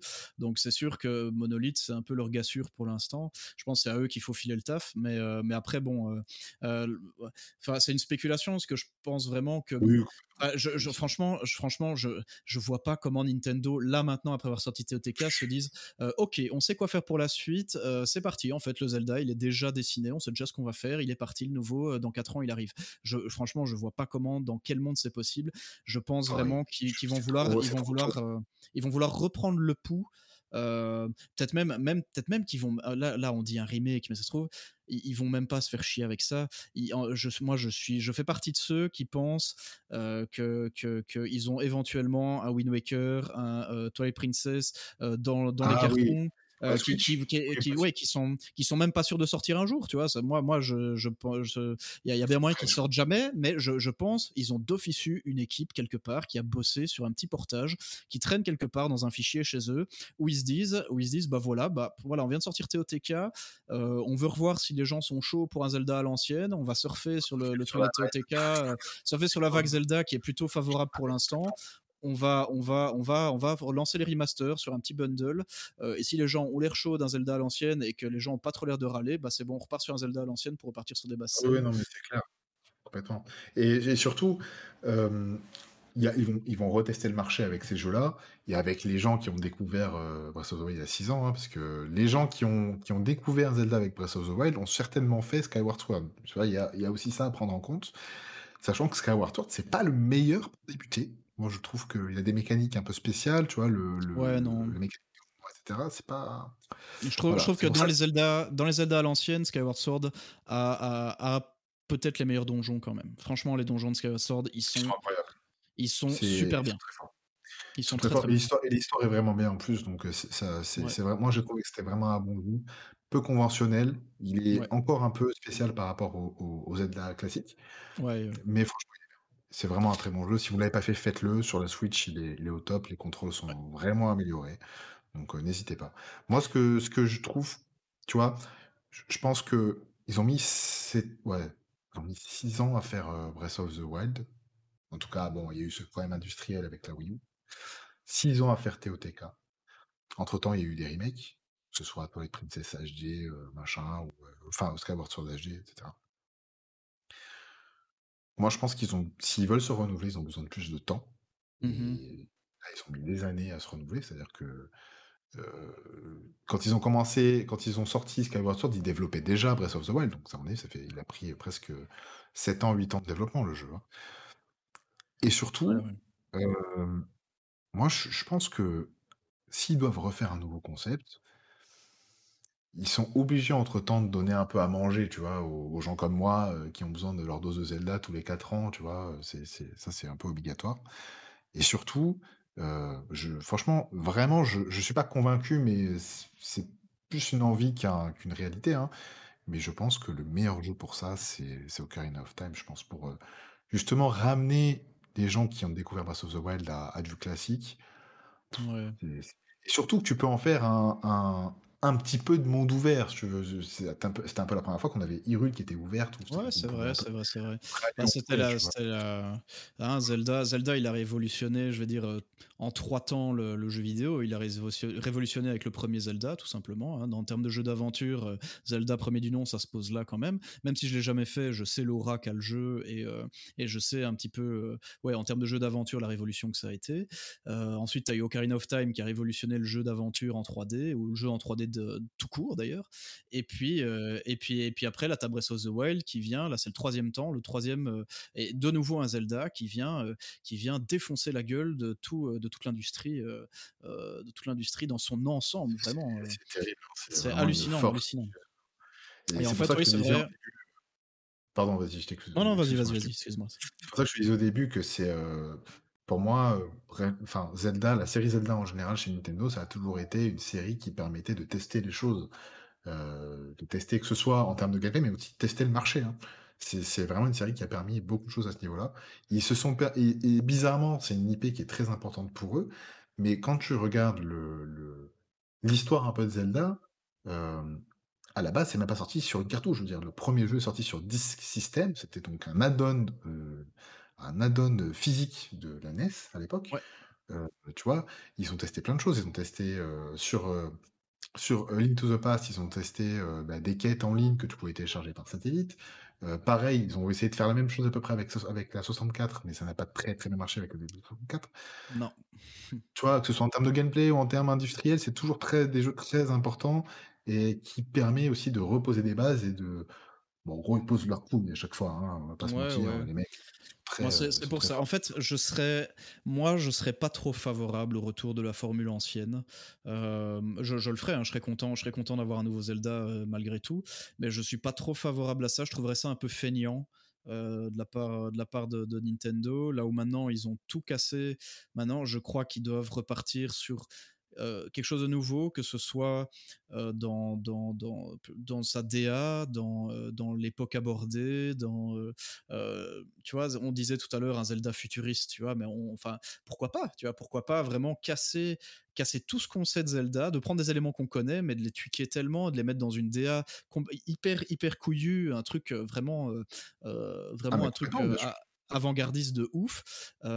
Tu vois? Si moi, s'ils me refont un Zelda à l'ancienne, je veux au moins que l'univers, que la que DA, que les personnages, heu, ou qu'on me fasse jouer un personnage auquel je m'attends pas, hem, ou, heu, un truc comme ça, tu vois? Un truc classique, d'accord, mais que tout le reste soit hyper couillu. Alors? Oui, oui, c'est moi, je suis d'accord avec toi. Si je veux du Zelda c dans un déroulement classique, c'est-à-dire, ben, donjon, classique avec objet unique et cetera, machin, moi, je veux quand même que ce soit très différent. Et jusqu'à présent, est-ce qu et la question, c'est est-ce qu'ils savent encore faire ça? Est-ce qu'ils ont encore envie de faire ça? Et Ah. surtout, hem, est-ce qu'ils vont prendre le risque? Comme tu disais tout à l'heure, est-ce qu'ils vont prendre le risque, Ouais, ouais. va via leur nouvelle fanbase, est-ce qu'ils vont se permettre de leur faire ça? Après tout, ils leur ont fait 2 jeux en monde ouvert, hein, heu, ils peuvent leur donner ils peuvent donner à la plèbe un petit jeu classique, pour dire: «Ouais, on faisait ça avant, est-ce que ça vous plaît?» tu vois? Mais Après ils ont les après reins assez solides. Ouais, peut-être que ouais, ils ont les solides, là, ils ont des fonds, illimités pour 10 ans, à mon avis. Mais le en en fait, on dit on dit prendre le pouls, reprendre un un remaster, un remake ou autre, mais quelque part, ils l'ont déjà un peu fait avec Skyward Sword, le le retour de Skyward Sword. Finalement, même si le jeu est est en termes de de game design est quand même fort différent, hein, via le motion gaming et tout, d'un Zelda classique, bah, la structure générale du jeu est quand même, heu, est quand même du déroulement du jeu est quand même un Zelda assez classique. Heu, ils l'ont déjà fait, donc du coup, je sais pas trop quelles étaient les ventes de Skyward Sword. Est-ce que ça s'est bien vendu sur Switch ou pas? Ça, j'avoue que j'ai pas les j'ai pas les stats, mais heu, mais c'était peut-être déjà une prise de pouls. C'est possible qu'il l'ait déjà fait Alors, au 30 et septembre 2022, c'était 3,5 000 000 d'unités, donc Ah, c'est bien, c'est un beau pas score. ouais, Va, mais c'est je pense que c'est pas Mais en même temps en même temps, ils ont pas choisi le plus, heu, le plus le plus bankable Voilà, non plus, hein, je je pense, disais, c'est pas le c'est pas le plus bankable. Si me sors un un Twilight Princess, je suis même pas sûr qu'il arrive, heu, qu'il arrive Ouais, beaucoup plus en termes de score. un c'est un peu ils ont trempé le petit orteil dans l'eau, quoi. Ils ont pas ils ont pas fait le ils ont pas trempé les ils ont pas trempé le pied entri entier. Ils auraient pu, heu, aller sur un en effet, un Ocarina of Time ou un ou un mais ça, ils l'avaient déjà fait sur c'est je s'ils 3DS, ils l'avaient font un déjà fait sur s'ils font un 3DS quelque part. S'ils font Heu un Ocarina of Time, ils pètent le score, hein. Moi, je je c'est c'est c'est certain, c'est leur grosso merdo, c'est leur plus grosse IP à ce jour, hors avant Breath of the Wild, donc il y a pas de Bah, pour moi, la question non, ah bah, si, oui, maintenant, en en fait, si tu cum cumules, je crois, les ventes d'Ocarina of Time, heu, 64 avec de 3DS, tu dépasses les 10 000 000, il me semble. Donc ce qui le met au-dessus de Twilight Princess, mais sinon, si tu prends, les ventes séparées, Twilight Princess reste, heu, Oui, oui. l'épisode Zelda le plus le plus populaire en termes de ventes, quoi. Oui, oui, bien sûr, bien sûr. Non, non, mais ça, c'est clair. On est d'accord. Heu, écoute, je pense qu'on a on a fait, heu, on a fait un bon tour, hein. Je pense qu'on a presque 2 heures d'émission, même plus, hein, je pense, heu, Ouais, je pense qu'on a un peu dépassé, ouais. on a un peu dépassé. Ah bon? C'était pas prévu ça? Ah Non, mais en tout cas en tout cas, je suis ravi d'avoir fait cette émission avec toi. Je suis très, très heureux, heu, de Alors de pour, heu, pour, heu, d'enfin pour, heu pouvoir, heu, tu vois, parler un peu de tout ça, Ah de ouf. ensemble. Ah, ça fait du Et bien. voilà, ouais, ça fait du bien, hein. Ça fait longtemps Ah qu'on veut ouais, faire oh ça, là là, une semaine qu'on se retient et que moi je suis là sur, heu, sur WhatsApp en train de me dire: «Ah là, j'ai envie de lui dire ce que je viens de voir, j'ai envie de lui dire ce que je viens de faire et je peux pas. Quelle idée de merde!» Heu, faut savoir qu'on a une sorte de relation épistolaire moderne avec, avec mon ami. C'est-à-dire qu'on s'envoie des WhatsApp ou des ou des ou des vocaux, mais on se voit jamais parce que donc il est en Belgique, moi je suis dans le sud de la France et c'est Ah, un on peu habite plus, peu compliqué, on habite loin. Mais bon voilà, on s'envoie beaucoup de messages donc c'est, heu, voilà. Et et relation épistolaire moderne et on on ça marche très bien et on a réussi quand même à se passer de s'envoyer des messages alors qu'on était à fond à Ah ouais, fond à envie de s'envoyer des messages: «Putain, il faut que je lui dise là ce que j'ai vu à ce moment-là». C'était très dur, mais on a tenu bon pour cette émission parce qu'on avait très envie de la faire. On était très enthousiastes. Alors je suis désolé s'il y a eu des petits ennuis de de son pendant l'émission, il y avait mes enfants à côté, donc on enregistre dans les conditions du réel, hein. On n'a pas de studio à nous, mais on fait du mieux et heu, on espère que ça vous a plu. Heu, j'espère que tu as pris beaucoup de plaisir. Moi, j'en ai pris, heu, Ah oui, énormément. Énormément, vidéo un ouais, de ouf, de ouf, excuse-moi. Ouais, je pense que j'ai pris énormément de plaisir, te là maintenant, c'est ma 1re expérience podcast, donc j'ai hâte d'écouter, le produit fini, de voir un petit peu les erreurs que j'ai pu commettre et Ouais, qui on qui est ont on dû être un nombreuses, mais peu à ce niveau-là, hein. Moi-même, je je suis pas un on a l'habitude de Twitch, mais c'est vraiment très différent parce que, ben, heu, faut les conditions d'enregistrement déjà sont pas forcément évidentes, hein, mais heu, voilà, Non. on est dans les conditions, bah, de de de la vie réelle, hein, donc il y a du bruit autour et cetera. On fait un peu comme on peut. Bon, il y aura du travail en post-prod évidemment. Là, je vous parle normalement, je devrais même pas vous parler de ça parce qu'on devrait conclure l'émission, mais bon, c'est aussi intéressant, donc voilà.